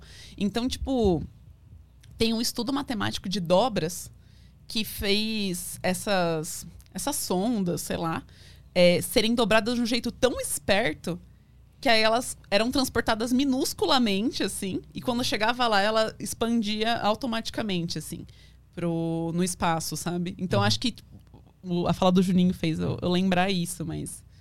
É, é- é bem impressionante, assim, ver que. Eu acho que chama tecelagem, se eu não me engano, o tipo de, de dobradura de origami. Vai mais uma aí. Ah, o Paulo perguntou aqui por que, que é impossível dividir por zero. Ai, não, cuidado, Paulo, explode tudo. explode tudo, menino. É, é não é que é impossível, né? Tem, tem uns ousados, tô brincando. Gente, não faz sentido isso na matemática. Eu acho que é mais sobre isso, assim. Porque quando a gente. Se a gente permitisse dividir por zero, teriam coisas que não fariam sentido depois. É, é, é mais ou menos sobre isso, assim. É como se os números mudassem. Tipo assim, o 2 é sempre 2. Mesmo se a gente fala nele em comprimento, em, em quantidade, enfim. Mas se a gente dividisse por zero, isso ia causar umas estranhezas, assim. Depois esse 2 poderia se. Igual quando a gente já vê, né? Tem uns memes na internet, depois dá uma pesquisada, que é tipo. Uma, o zero fica igual a um. Você começa com uma frase matemática e aí você vai fazendo essas coisas, essas manipulações que a gente fez aqui, sabe? Tipo, multiplica todo mundo por 10, divide todo mundo por 10, nananã. vai fazendo essas coisas assim. Só que chega no. Tem um momento ali de que as coisas são divisíveis, então, são divididas por zero. De uma forma bem esperta, mas elas são divididas ali por zero. E aí chega num resultado de que um é igual a zero. Aí você fala, nossa, não faz sentido. Não, eu tava acompanhando tudo agora, de repente, 1 a 0 1 não é zero. Todo mundo, né? A gente sabe que 1 não é zero. Só que a partir do momento que a gente permite dividir por zero, umas coisas absurdas assim acontecem, sabe? É mais pelo absurdo. Então a gente não pode deixar essas coisas absurdas acontecerem dentro da matemática, sabe? Mais uma aí. Ah, O que mais tem aqui? Ah, o que Jade mandou, é, se três cadeiras é igual a três ca- é, é cadeiras três, se três cadeiras é igual a cadeiras três, eu tenho três cadeiras vezes Nossa. e três cadeiras como sendo a mesma coisa? É, é isso mesmo. Entendi. Falou e disse. É que ele tava falando justamente Foi porque. minha cabeça. É que eu acho que quando o Caio tava escrevendo, a gente falou assim: ah, pode ser 10x ou x10, sabe? Porque essa multiplicação tanto faz a ordem. Ah, uhum, uhum. Então, se fossem três cadeiras, seriam três cadeiras, ou. Enfim. Aí ele fez a brincadeira com as palavras, mas é exatamente Ah, tá. isso. Entendi. Puta, eu tô tão. Realmente dói a É, cabeça. eu tô tão envolvido em, em- na matemática pesada que não, eu não entendi a sacanagem. Eu fiquei pensando, como assim? Será que não existe mais cadeira no mundo? Será que é isso que ele quer me dizer? Ele dividiu por zero, É. né? É, o Arthur Lobo mandou aqui. é, boa tarde, Petri, Caio, Júlia. Nas Olimpíadas Internacionais de Matemática, normalmente os países asiáticos, principalmente a China, se destacam muito. Até aí tudo bem. O que me deixa impressionado é que as pessoas que vão para as Olimpíadas pelos países ocidentais são normalmente descendentes de asiáticos, como Estados Unidos e Canadá. Você acha que pode ter a ver com a cultura que a família leva mesmo em outro país? Ah, eu acredito que sim, né? O ambiente forma quem a gente é, né? O curtiço aí. A gente leu isso daí pra entrar na faculdade. É, super. Eu acho que a, a cultura, né? Os valores, sei lá, a rotina da família. acho- eu acredito muito nisso, assim, de. As nossas experiências fazem quem a gente é hoje, né?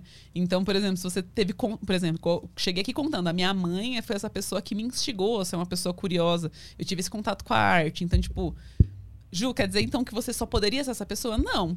Eu fui pessoas, eu fui essa pessoa incentivada desde sempre a criar esse tipo de habilidade, mas isso não impede que eu crie outros tipos de habilidade.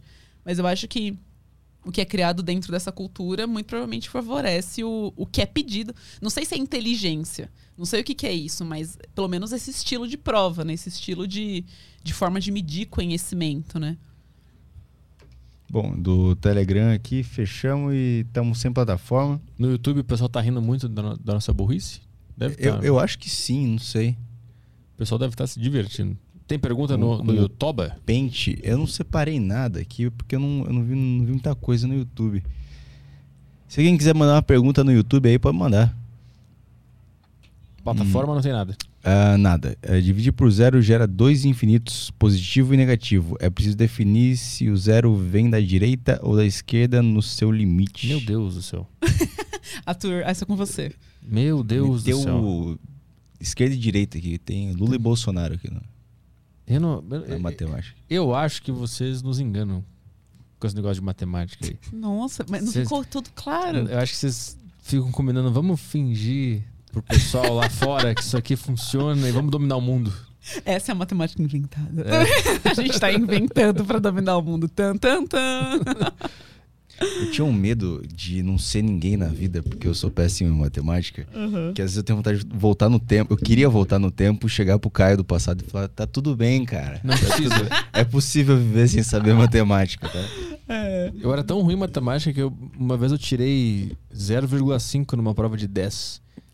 E É, eu, che- pra mim era comum. eu assim. cheguei em casa muito assustado por causa da minha mãe, né? E aí eu Uhum. joguei a prova em cima do armário, assim. e deve estar até hoje lá.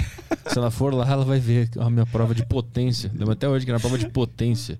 0,5. É, então, mas eu não sei se, tipo, esses resultados significam que vocês são ruins em matemática. O que é ser bom em matemática, sabe? É saber fazer as contas? Pois é. Eu não sei o que é ser bom em matemática. Talvez seja melhor sobre o raciocínio. Não sei, tem vários tipos de matemática, tá tudo bem, assim. O, o, o Davi pediu pra tu demonstrar que 2 é igual a 1.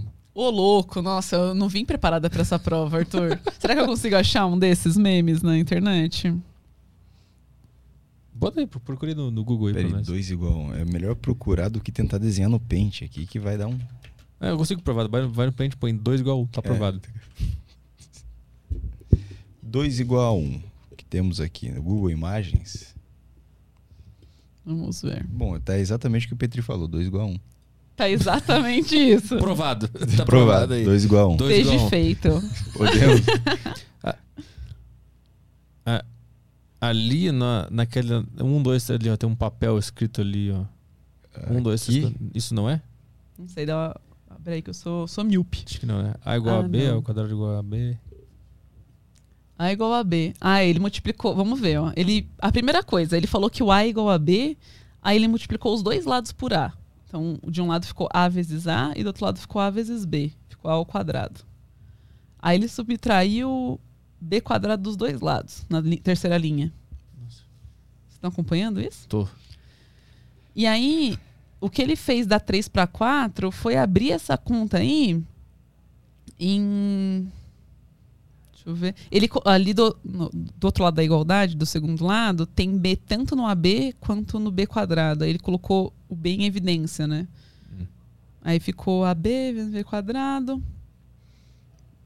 Ah, tá. Aí que tá. Da 4 para 5 ele tá dividindo por zero. Por quê? Porque vocês viram que da 3 para 4 ele fez uma manipulação que tá tudo bem, chama produto notável, quem quiser olhar isso daí na internet. Mas da 4 para 5 ele dividiu tanto o lado direito quanto o esquerdo por A menos B. Aí na linha 5 só ficou A mais B e B. Por quê? Porque ele sumiu com A menos B, porque dos dois lados ele dividiu por isso. Uhum. Mesmo que seja letra, que seja feio, né? E por que que isso tá errado? Né? Por que, que esse passo aí é feio? Por que, que esse passo faz com que 2 seja igual a 1 um lá no fim, né? Porque o A e o B pode ser o mesmo valor. Se o A for 2 e o B for 2, isso daí é zero. E aí você estaria do 4 pro 5 dividindo por zero.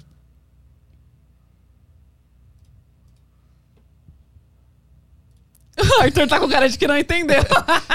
Eu tô Tá analisando muito aqui. É, o, o problema Nossa. tá da 4 para 5. Quando ele divide todo mundo por A menos B, Uhum. isso daí poderia ser um zero. Se o A tem o mesmo valor que o B, ninguém, em nenhum momento ninguém falou que o A é diferente do B. Ele fugiu da, da lógica ali. Pra É. forçar esse resultado. Pra forçar esse resultado. Tipo assim, Hum. isso daí faz sentido até o. Até a linha de baixo, né, tal, se o A e o B forem diferentes. Uhum. Mas ele não, ele não garantiu isso. E se o A pode ser igual ao B, isso significa que o 2 pode ser igual a 1 ali. Ele realmente chegou Uhum. nesse, nesse absurdo. Porque ele fez um absurdo, que foi dividir por zero, que é uma coisa que a gente não permite na matemática. Senão acontece uma coisa estranha assim. Entendi. Entendeu? Mais alguma coisa aí? Ah, tem o Vitor aqui mandando no Telegram. é, na física, a mecânica newtoniana e a quântica são desconexas. Na matemática, existe algo que também tenha essa desconexão quanto à aplicação? Grande abraço. Super, Vitor. A gente conversou aqui antes das geometrias euclidianas e não euclidianas, né? Então tem vários tipos de geometria. Então tem geometria que reta é reta, tem geometria que reta é curva, tem geometria que tá tudo dentro de um disco só. Então tem geometrias que descrevem espaços completamente diferentes. Então existem, então tipo, a geometria que a gente usa para ver deslocamento na Terra é diferente da que a gente vê deslocamento no, no céu para avião, por exemplo, ou para ver coisas atômicas, né? Então então tem, tem aplicações completamente diferentes para teorias diferentes na matemática também, assim como na física. Tem um áudio do Pedro aqui, vamos tocar. Ô, louco. Sai no fone. E, pessoal, eu queria perguntar pra Júlia o que, que ela acha do sistema de ensino. Tipo, porque eu vou dar um exemplo. É, quando eu entrei na faculdade, eu tive cálculo e aí era limite derivada integral e depois lá na frente, nessa matéria, a gente aprende que a gente consegue resolver indeterminação de limite usando derivadas. Só que a professora me falou, caso eu tivesse que fazer essa matéria de novo, né, eu reprovasse, eu não poderia fazer isso desde o princípio. Só que eu já sei o caminho, eu já sei o atalho. Por que, que eu não posso fazer o atalho? Tipo, tem muitas coisas disso que acontecem na, na metodologia de ensino e eu queria perguntar se ela, o que, que ela acha disso. Show. Eu fiz um curso, obrigada pela pergunta. Eu fiz um curso ano passado, num curso de verão, que o professor entrou na sala e falou assim: vocês vão ser abissais. Que, que é um peixe abissal? Aquele peixe que mora no fundo do oceano e que ele tem poucos, poucas habilidades, assim. Ele não enxerga porque não tem luz, né? E aí ele tem pouco recurso ali. Ele tem que sobreviver com o que ele tem, ele sobrevive, mas ele tem pouco recurso perto do, de um peixe que mora no, mais perto da superfície, né? E aí ele falou assim: então a gente vai ser esse abissal no início do curso, porque eu sei que vocês sabem várias matemáticas, mas a gente não vai usar elas aqui, porque a gente vai começar do zero. A gente vai começar definindo o que é um axioma e a gente não pode usar os resultados que a gente já sabe, que a gente tem que construir até chegar nesse resultado, sabe? Então é um, eu entendo o que essa professora fez, justamente por uma questão metodológica, assim. Ela está querendo que você entenda outras habilidades e que você tenha outra, outros tipos de ferramenta para poder descobrir problemas que você nem sabe que você vai enfrentar. Então, eu acho que uma coisa que a gente tem que entender é que a gente não vai para a escola para aprender as coisas que a gente vai usar. A gente vai para a escola para aprender um tanto de coisa que, se a gente enfrentar um tipo de problema, a gente vai ter para poder resolver ele. A gente, se a gente aprendesse só as coisas que a gente precisa resolver, para resolver os nossos problemas do dia a dia, a gente ia viver uma, uma vida completamente medíocre. Né? Tipo, a gente não aprende tudo que a gente aprende só para usar. Uhum. E é a mesma coisa quando a gente fala de matemática. E é uma pergunta que as pessoas fazem só pra matemática, sabe? Eu acho isso muito injusto. então, tipo assim, ah, por que a gente aprende o tanto de coisa que a gente aprende sobre biologia? Sei lá, velho, porque a gente não sabe o que, que a gente vai fazer da vida, né? Tava conversando com a Josi, que fez o meu teste do, do Covid aqui. Ela falou: Ah, então, estudei publicidade e propaganda, trabalhei uma vida com isso, tô há 20 anos na área da saúde. Como é que você vai preparar essa pessoa? Não, você vai dar um monte de conhecimento para ela. Ela resolve o que ela quer usar e como ela quer usar esse conhecimento, né? Uhum. Conhecimento nunca é demais. Então é sobre isso, assim, aprende um tanto de coisa, você não sabe, até você precisar usar, você vai falar assim: caraca, ainda bem que minha professora não deixou eu usar aquilo para poder criar outras conexões, criar outras ferramentas para poder resolver outros tipos de problema. O, o, Gustavo mandou aqui, ó. Então o Galvão Bueno não estava errado quando disse que essa reta é curva no não. GP de Mônaco. É isso. Galvão é matemático, gente. Tan, tan, tan. O que mais tem aí, Caio? É, vamos lá, tem. O Gui mandou aqui. É... Júlia, qual o assunto mais complicado em matemática, o qual ela já estudou? Ah, é para perguntar para ela, qual, qual o assunto mais complicado você já estudou? Aí ele diz aqui: tive um professor que sofreu com leitura de códigos de barra. Mas uma doença, né? Ele sofreu de leitura de código. o cara pegou leitura de código de barra. Virou uma zebra. É...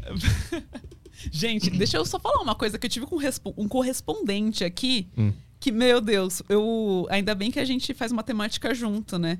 Essa demonstração. Eu não sei se Kai está mostrando daí ainda? Não, essa tela? posso colocar. Ai, põe, porque eu, eu cometi. Só para poder falar uma coisa, eu falei assim: ah, se o A for igual a B, a gente tem um problema. Não foi o que eu falei? Uhum. Porque a gente estaria dividindo. Gente, voltei de um assunto muito rápido para outro. Eu vou contextualizar vocês. Então a gente falou. vou chegar em casa e vou morrer, vou cair duro na sala. Vai. A gente falou ali que o problema era da linha 4 para 5 porque a gente estava dividindo por A igual por A menos B. E aí eu falei que isso seria um problema se o A fosse igual a B. Porque a gente estaria dividindo por zero, não foi? Uhum. Só que olha a linha 1, Arthur. Ah, ele partiu já desse. O A é igual, É a, igual B. a B. Então a gente sempre tá saindo de um lugar que eles são iguais. Então a gente tá sempre dividindo por zero nesse- nessa manipulação. Hum, tá. Partindo Uhum. dali, fazendo exatamente isso, a gente sempre tá dividindo por zero, porque o A é igual a B. Obrigado, meu correspondente, Uhum. Nelson. que tava mandando uma mensagem no meio do programa. O, Bruno mandou aqui, ó. Estou me sentindo um completo retardado. Vou começar a estudar matemática agora. Bruno, isso dá pra se divertir, rapaz. O Kai já falou, ó, a gente consegue sobreviver sem aprender coisas muito específicas. Mas dá pra se divertir também. Eu acho que é. Se você não ignorar ela da sua vida, já é bastante. Tem os caras de sacanagem. Por que, que o 666 é o número do capeta? o Gui perguntou aqui. Tem um áudio aqui no, no Telegram do, do Bruno. Fala pessoal, beleza? Cara, eu nunca vi o Petri tão rendido como, como ele tá nesse podcast. É, mas eu queria fazer uma pergunta para a Júlia a respeito da, da matéria-prima da matemática, né? É, ela evoluiu no decorrer dos anos em relação à à sua maneira de agir? Ou ela, desde o seu primórdio, nós atualmente ainda usamos a mesma, o mesmo algoritmo, o mesmo, a mesma numeração 1? Ou se isso em algum momento da história foi diferente? Ou, ou a gente, desde o seu, do, do princípio em que foi descoberto a matemática, ou, ou o que vocês acreditam, a gente, a gente ainda usa a mesma, a mesma linha. Dando um exemplo da roda, né? A roda, quando ela foi descoberta ou criada ou algo nesse sentido, a gente ainda utiliza ela da mesma maneira. A roda é a roda. Na matemática também foi assim? Ou passou por um processo evolutivo em que ressignificaram que um é um mesmo ou algo nesse sentido? Ficou meio merda, mas é porque matemática é isso. Ah, é muito doido esse, esse tipo de pergunta. Porque, assim, eu acho que muda os interesses e muda talvez o tipo de pergunta que a gente faça, para onde a gente gosta mais de caminhar e tal, que a gente acha mais interessante. É, mas a partir do momento que a gente determina o que a gente conversou aqui, né, Arthur, de o tipo de regra que a gente vai argumentar dentro da matemática, a gente acaba fazendo uma matemática que é concisa. Então, a partir do momento que a gente organiza ela, sei lá, desde 1500 aí, que a gente fez uma... Teve um momento filosófico ali muito importante com... é, com o Russell e tal, que é essa rapaziada que estava tentando, tava tentando justamente solidificar a matemática num ambiente em que não tivesse falhas, não ocorresse nenhum desmoronamento das teorias que a gente estava realizando. Eu acho que a partir dali, assim, a gente faz uma matemática bem organizada, bem globalizada, a gente conversa muito, vários resultados que andam no mundo inteiro, assim, é muito doido, porque conforme a gente vai ficando mais especialista, tem menos gente que entende o que a gente fala dentro da matemática. Tipo, é muito comum, só para vocês terem uma ideia, né? Quando a gente entra numa faculdade de matemática, a gente estuda coisas que já estão prontas, que já têm resposta. Quando a gente vai para o mestrado, a gente provavelmente a gente vai estar indo estudar, a gente estuda várias áreas, grandes áreas da matemática, mas a gente começa a entender um lugar onde a gente gostaria de estudar mais especificamente. Então a gente vai começar a estudar coisas mais complexas, específicas dentro de uma área específica. Quando a gente vai para um doutorado, a gente vai no final do doutorado a gente vai resolver um problema que não tinha resposta antes do nosso doutorado, sabe? É... Por que eu tava falando tudo isso? Claro, pergunta do. Era sobre como a gente, se a gente faz a mesma matemática. Gente do céu, me, Ah, tipo, da, da, da roda. Daquela pergunta se, se evoluiu em algum momento. se evoluiu em algum momento. É, então, aí a, a gente faz essa matemática. só- eu tô tentando buscar por que, que eu tava falando da- do tal do doutorado, assim. É, Não sei, gente. Se em algum momento eu lembrar, que eu volto. responde perguntas que estavam ah, em aberto. Acho que eu tinha perguntado no meio do podcast se, a- se alguma coisa da matemática caiu no meio do caminho. E tu disse que não, que, que ela sempre seguiu a partir da- do conhecimento. É, enfim, eu eu não sei. Eu perdi o fio da meada, mas basicamente isso. Quando a gente vai pro doutorado, a gente vai ter o título de doutor em matemática quando a gente resolve um problema que ainda não, é, não tinha resposta antes do nosso doutorado, sabe? Então. Não sei porque eu queria falar isso, mas tá feito. O lance é que, tipo. É, a gente faz meio que a mesma matemática, assim. Eu não. Gente, desculpa ter ficado desconexo. Eu só viajei aqui e não sei o que eu tava falando. Por que eu tava falando isso? Tem mais alguma coisa no grupo aí? Nada. Acabou. Eu adorei, tem muita interação com o público. Gente, pode mandar pergunta. E no YouTube? Bom, no YouTube eu acho que foi. Deixa eu dar Ô, uma Arthur, olhada você aqui. é mais soltinho, então? Te, te expuseram aqui? Você é mais soltinho? Não, eu sou sempre quietinho ouvindo a pessoa falar. Não sei o que ele. Eu acho que ele quis dizer rendido porque eu tô. É matemática. Porque eu tô completamente perdido dentro da matemática, entendeu? Ah, não, tá tudo bem. Acho que é isso que ele quis dizer. Eu queria que ele explicasse, inclusive, o que, que ele quis dizer aqui. Eu fiquei na defensiva com essa frase dele. pra terminar o ano bem, né? É. Ah, Vamos pro tá. emblema, então? Ah, podemos ir aqui.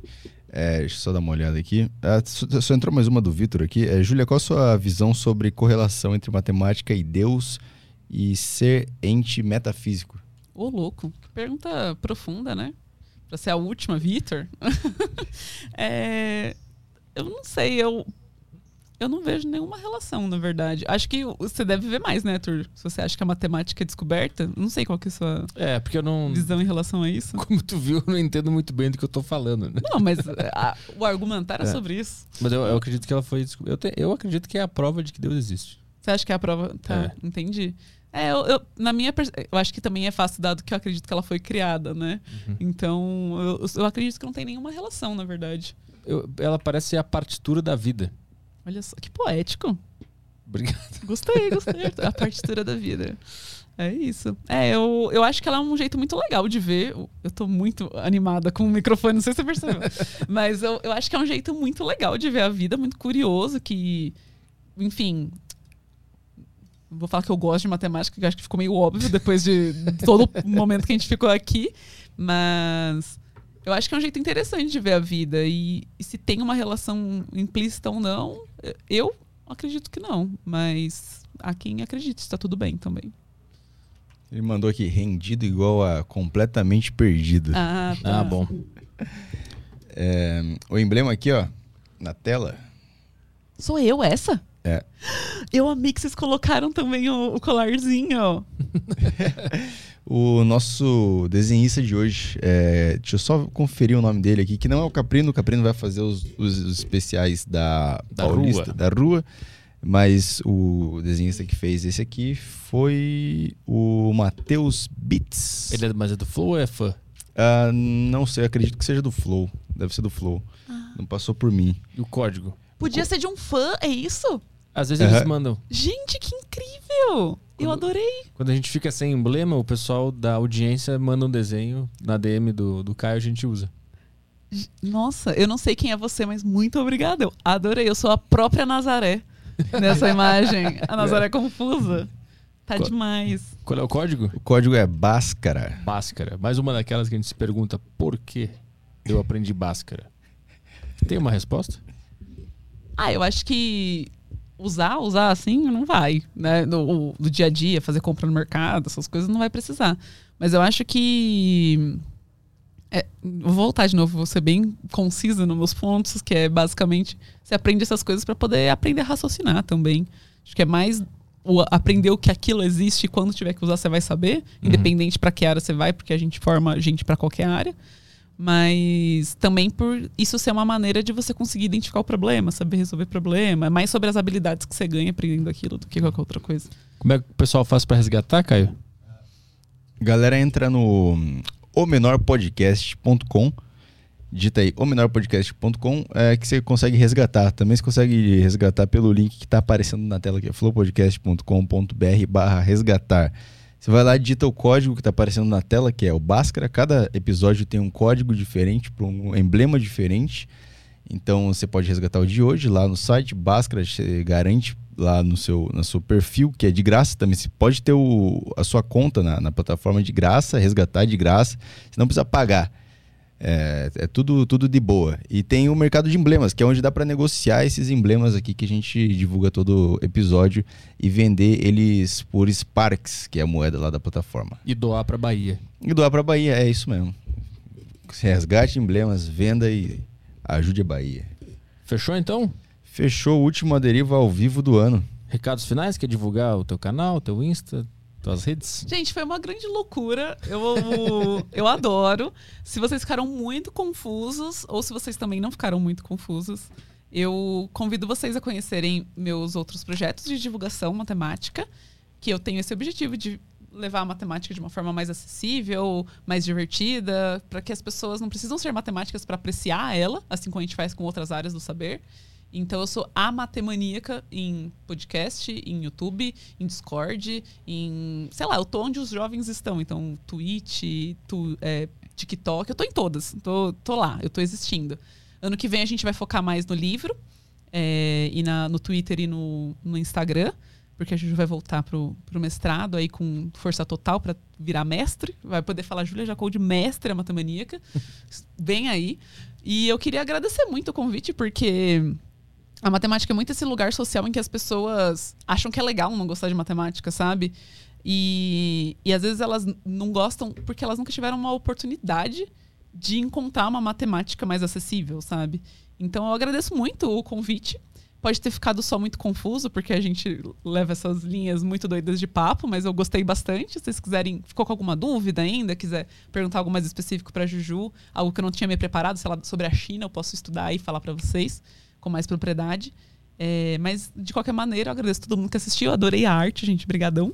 e eu adorei o convite, eu adorei o papo. Obrigada, Boa, Arthur, obrigado Caio. pela participação. Muito obrigado. É, obrigado também por ser o último a deriva de 2021. Não é infinito. Tem o último, tem o primeiro. É, quem sabe se- será infinito, né? Infinito. Há derivas infinitos. Aí vai vir outro cara aqui. Isso, e nunca outro termina. de lá, outro Petri. Isso. E Mas se nunca tiver termina. outro cara, ainda é o mesmo a deriva.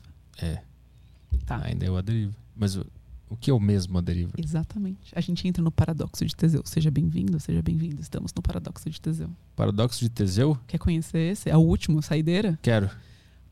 Acontece que na Grécia Antiga tinha esse barco chamado o barco de Teseu que transportava uma rapaziada tão importante que falaram, vamos pôr no museu. Colocou lá o, o bichinho. Aí foi na primeira reparação, ah, tem que cuidar, né, do negócio. Tira primeiro o tequinho de madeira, ah, estragou um parafusinho aqui, troca. É o mesmo barco? Hum. Hum. Então vamos deixar as poltronas para sempre. As poltronas é a definição, torna o, o- a deriva a, o a deriva. Isso, vai ser para sempre essa poltrona aqui. Beleza. Então a gente Não, descobriu o coração do Aderiva. É, com, com a gente vivo, eles trocaram as poltronas. Mas a gente foi a madeira que ficou no barco, entendeu? Ah, tá, entendi. Alguma coisa tem que Ah, ficar igual entendi. para ser considerado. Mas e se a gente troca, vai fazendo reparos e reparos e reparos no barco do navio de Teseu, vai guardando todas as coisas que foram trocadas, trocou todas as peças do barco. Só que todas as que ficaram guardadas, que foram um dia trocadas, constroem um novo barco. Qual é o barco de Teseu? Putz. É verdade. É por isso que é importante NFT. Botar, comprar as NFT aí, que só tem uma. Só tem uma. Caralho. É um paradoxo. Ah, e pensa aí, agora que em oito anos, todas as células do seu corpo Ai, meu Deus. são trocadas. Inclusive seus neurônios, tudo. Você é ou não é o mesmo Arthur? O que torna o Arthur o Arthur? O que torna o navio de Teseu o navio de Teseu?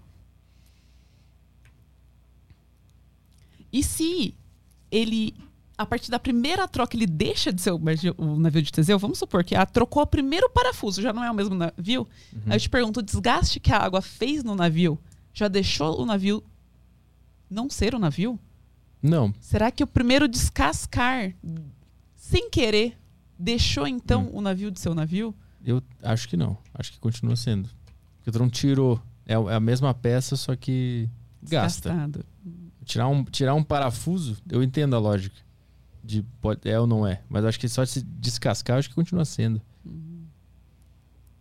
Eu achei que você fosse falar, por você falar que a matemática é descoberta, eu achei que em algum momento você fosse falar Ah. que, o, que é- o barco é um. Esse outro esse é um barco das ideias, sabe? Ele tá. O barco da. O barco de Teseu não é sobre o físico, sabe? Ah, mas é, esse, é- esse é um bom argumento também. Eu achei que você fosse chegar nesse argumento, Arthur. Esse argumento é bom também. O que, que define o Aderiva ser o Aderiva? O que, que é o coração do Aderiva? É o nome, é, sou eu, é o Caio, é a poltrona, poltrona? ou é essa ideia que Ou a são essas tem? pessoas que participam com É. vocês, mandando, porque eu acho que vocês já devem até saber uns nominhos ou outro que sempre Sim. participa. Ou é o conceito de Aderiva? Ou é o conceito? E se tiver um cara que entenda esse conceito, ele senta aqui e ele mantém o Aderiva existindo, mesmo que os elementos do Aderiva não estejam mais aqui. Se mudar a cor do fundo aqui do Aderiva, mudou o Aderiva? O que, que faz o Aderiva ser o Aderiva? Então, a gente tem que entender o que, que é o que, que é o, esse conceito que o ser humano cria na cabeça dele e dá valor a, a- a ideias e objetos, né? É valores metafísicos, sei lá, de sentimentos, de, de, de carinho, que tá fora da matemática, isso, ou tá dentro. Sim. tá dentro ou tá fora? Sim, ou tá dentro ou tá fora. Também. Não, tem, como, tem como explicar sentimento com a matemática? Não, né? Não tem uma rapaziada que faz aí, eventualmente, um. Fórmulas da felicidade, tenta colocar umas variáveis. Eu acho que é um desafio, né? Os coach quântico. Os coach quânticos. A matemática acho que é uma das ciências que menos tem esses ataques assim. É verdade. O pessoal não consegue pegar a matemática quântica pra Tem um. É, tem- inventar um negócio assim. Quando tem é, a galera discutindo o tamanho de infinito? Mas pra, pra aplicar em que na, na vida? Ah, não aplicar em nada, mas a galera fica falando que a matemática não, não é. Não tem nada a ver esse negócio de infinito maior que o outro, sabe? E aí fica metendo uns bedelhos nisso, Hum, só que com uns argumentos muito ruins, assim, que matematicamente não faz sentido nenhum, assim. provavelmente os argumentos que eu daria pra, pra dizer que não existe um infinito maior que o outro. Ah, bom, é. É, não, não concordando com o que você falou, mas no sentido de, tipo, não que, ah, as outras pseudociências e tal sejam justificáveis pela ciência, né? Justamente por isso que elas não são, não são consideradas científicas e tal. Esse é o. é- Como é que é o Teseu é paradoxo? Ah, é, o do, do navio de Teseu. Navio de Teseu. é uma- Ele aparece no WandaVision. Eu nunca assisti. Eu, eu não sou otaku, tampouco sou fã de hominho de capa.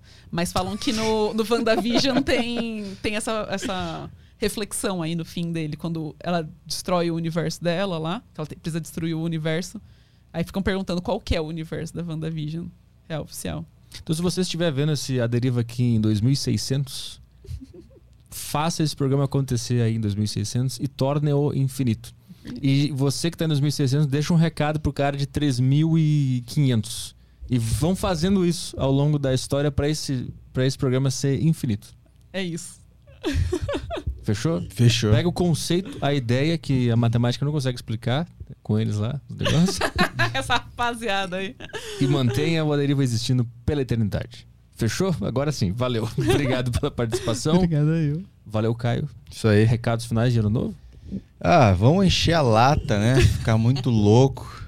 E é isso aí. É isso aí? Isso aí, o- duas semaninhas aí de, de, de folguinha pra voltar 2022 na loucura. Na loucura total. Então tá, obrigado pela audiência de todo mundo aqui nesse ano de 2021, que foi excelente pra Foi Deriva. do né? caralho, porra. Porra, muito, muito, feliz. Muito obrigado pela audiência, todo mundo que participa aí no chat, no, no Telegrola do Aderiva. Muito legal a audiência de vocês aqui na, toda a tarde, aqui às duas Os e meia. nossos 382 mil inscritos. Isso, e, e- e mais de meio milhão no canal de cortes. É, o, é o único podcast que tem um canal de cortes maior que o canal É principal. o único? Deve ter algum outro que ninguém conhece, mas. Isso é bom ou é ruim? Putz, Eu acho que é diz ruim. muita coisa. Eu quero, eu só quero ver um pedaço do podcast tão ruim que é. É, Parece isso. é mais ou menos isso. Mas eu acho que se juntar o- o- a quantidade que a gente tem no canal de cortes e o canal principal, a gente já passamos os grandes aí. Já passamos os Mas grandes. se, se eles juntarem também. Não, se eles juntarem. Se Ah, eles é? juntarem os deles, sim. é Grande, porque o grande. nosso é muito maior que o canal principal. É tipo 500 e poucos mil Aham. no de cortes e 300 e poucos no principal.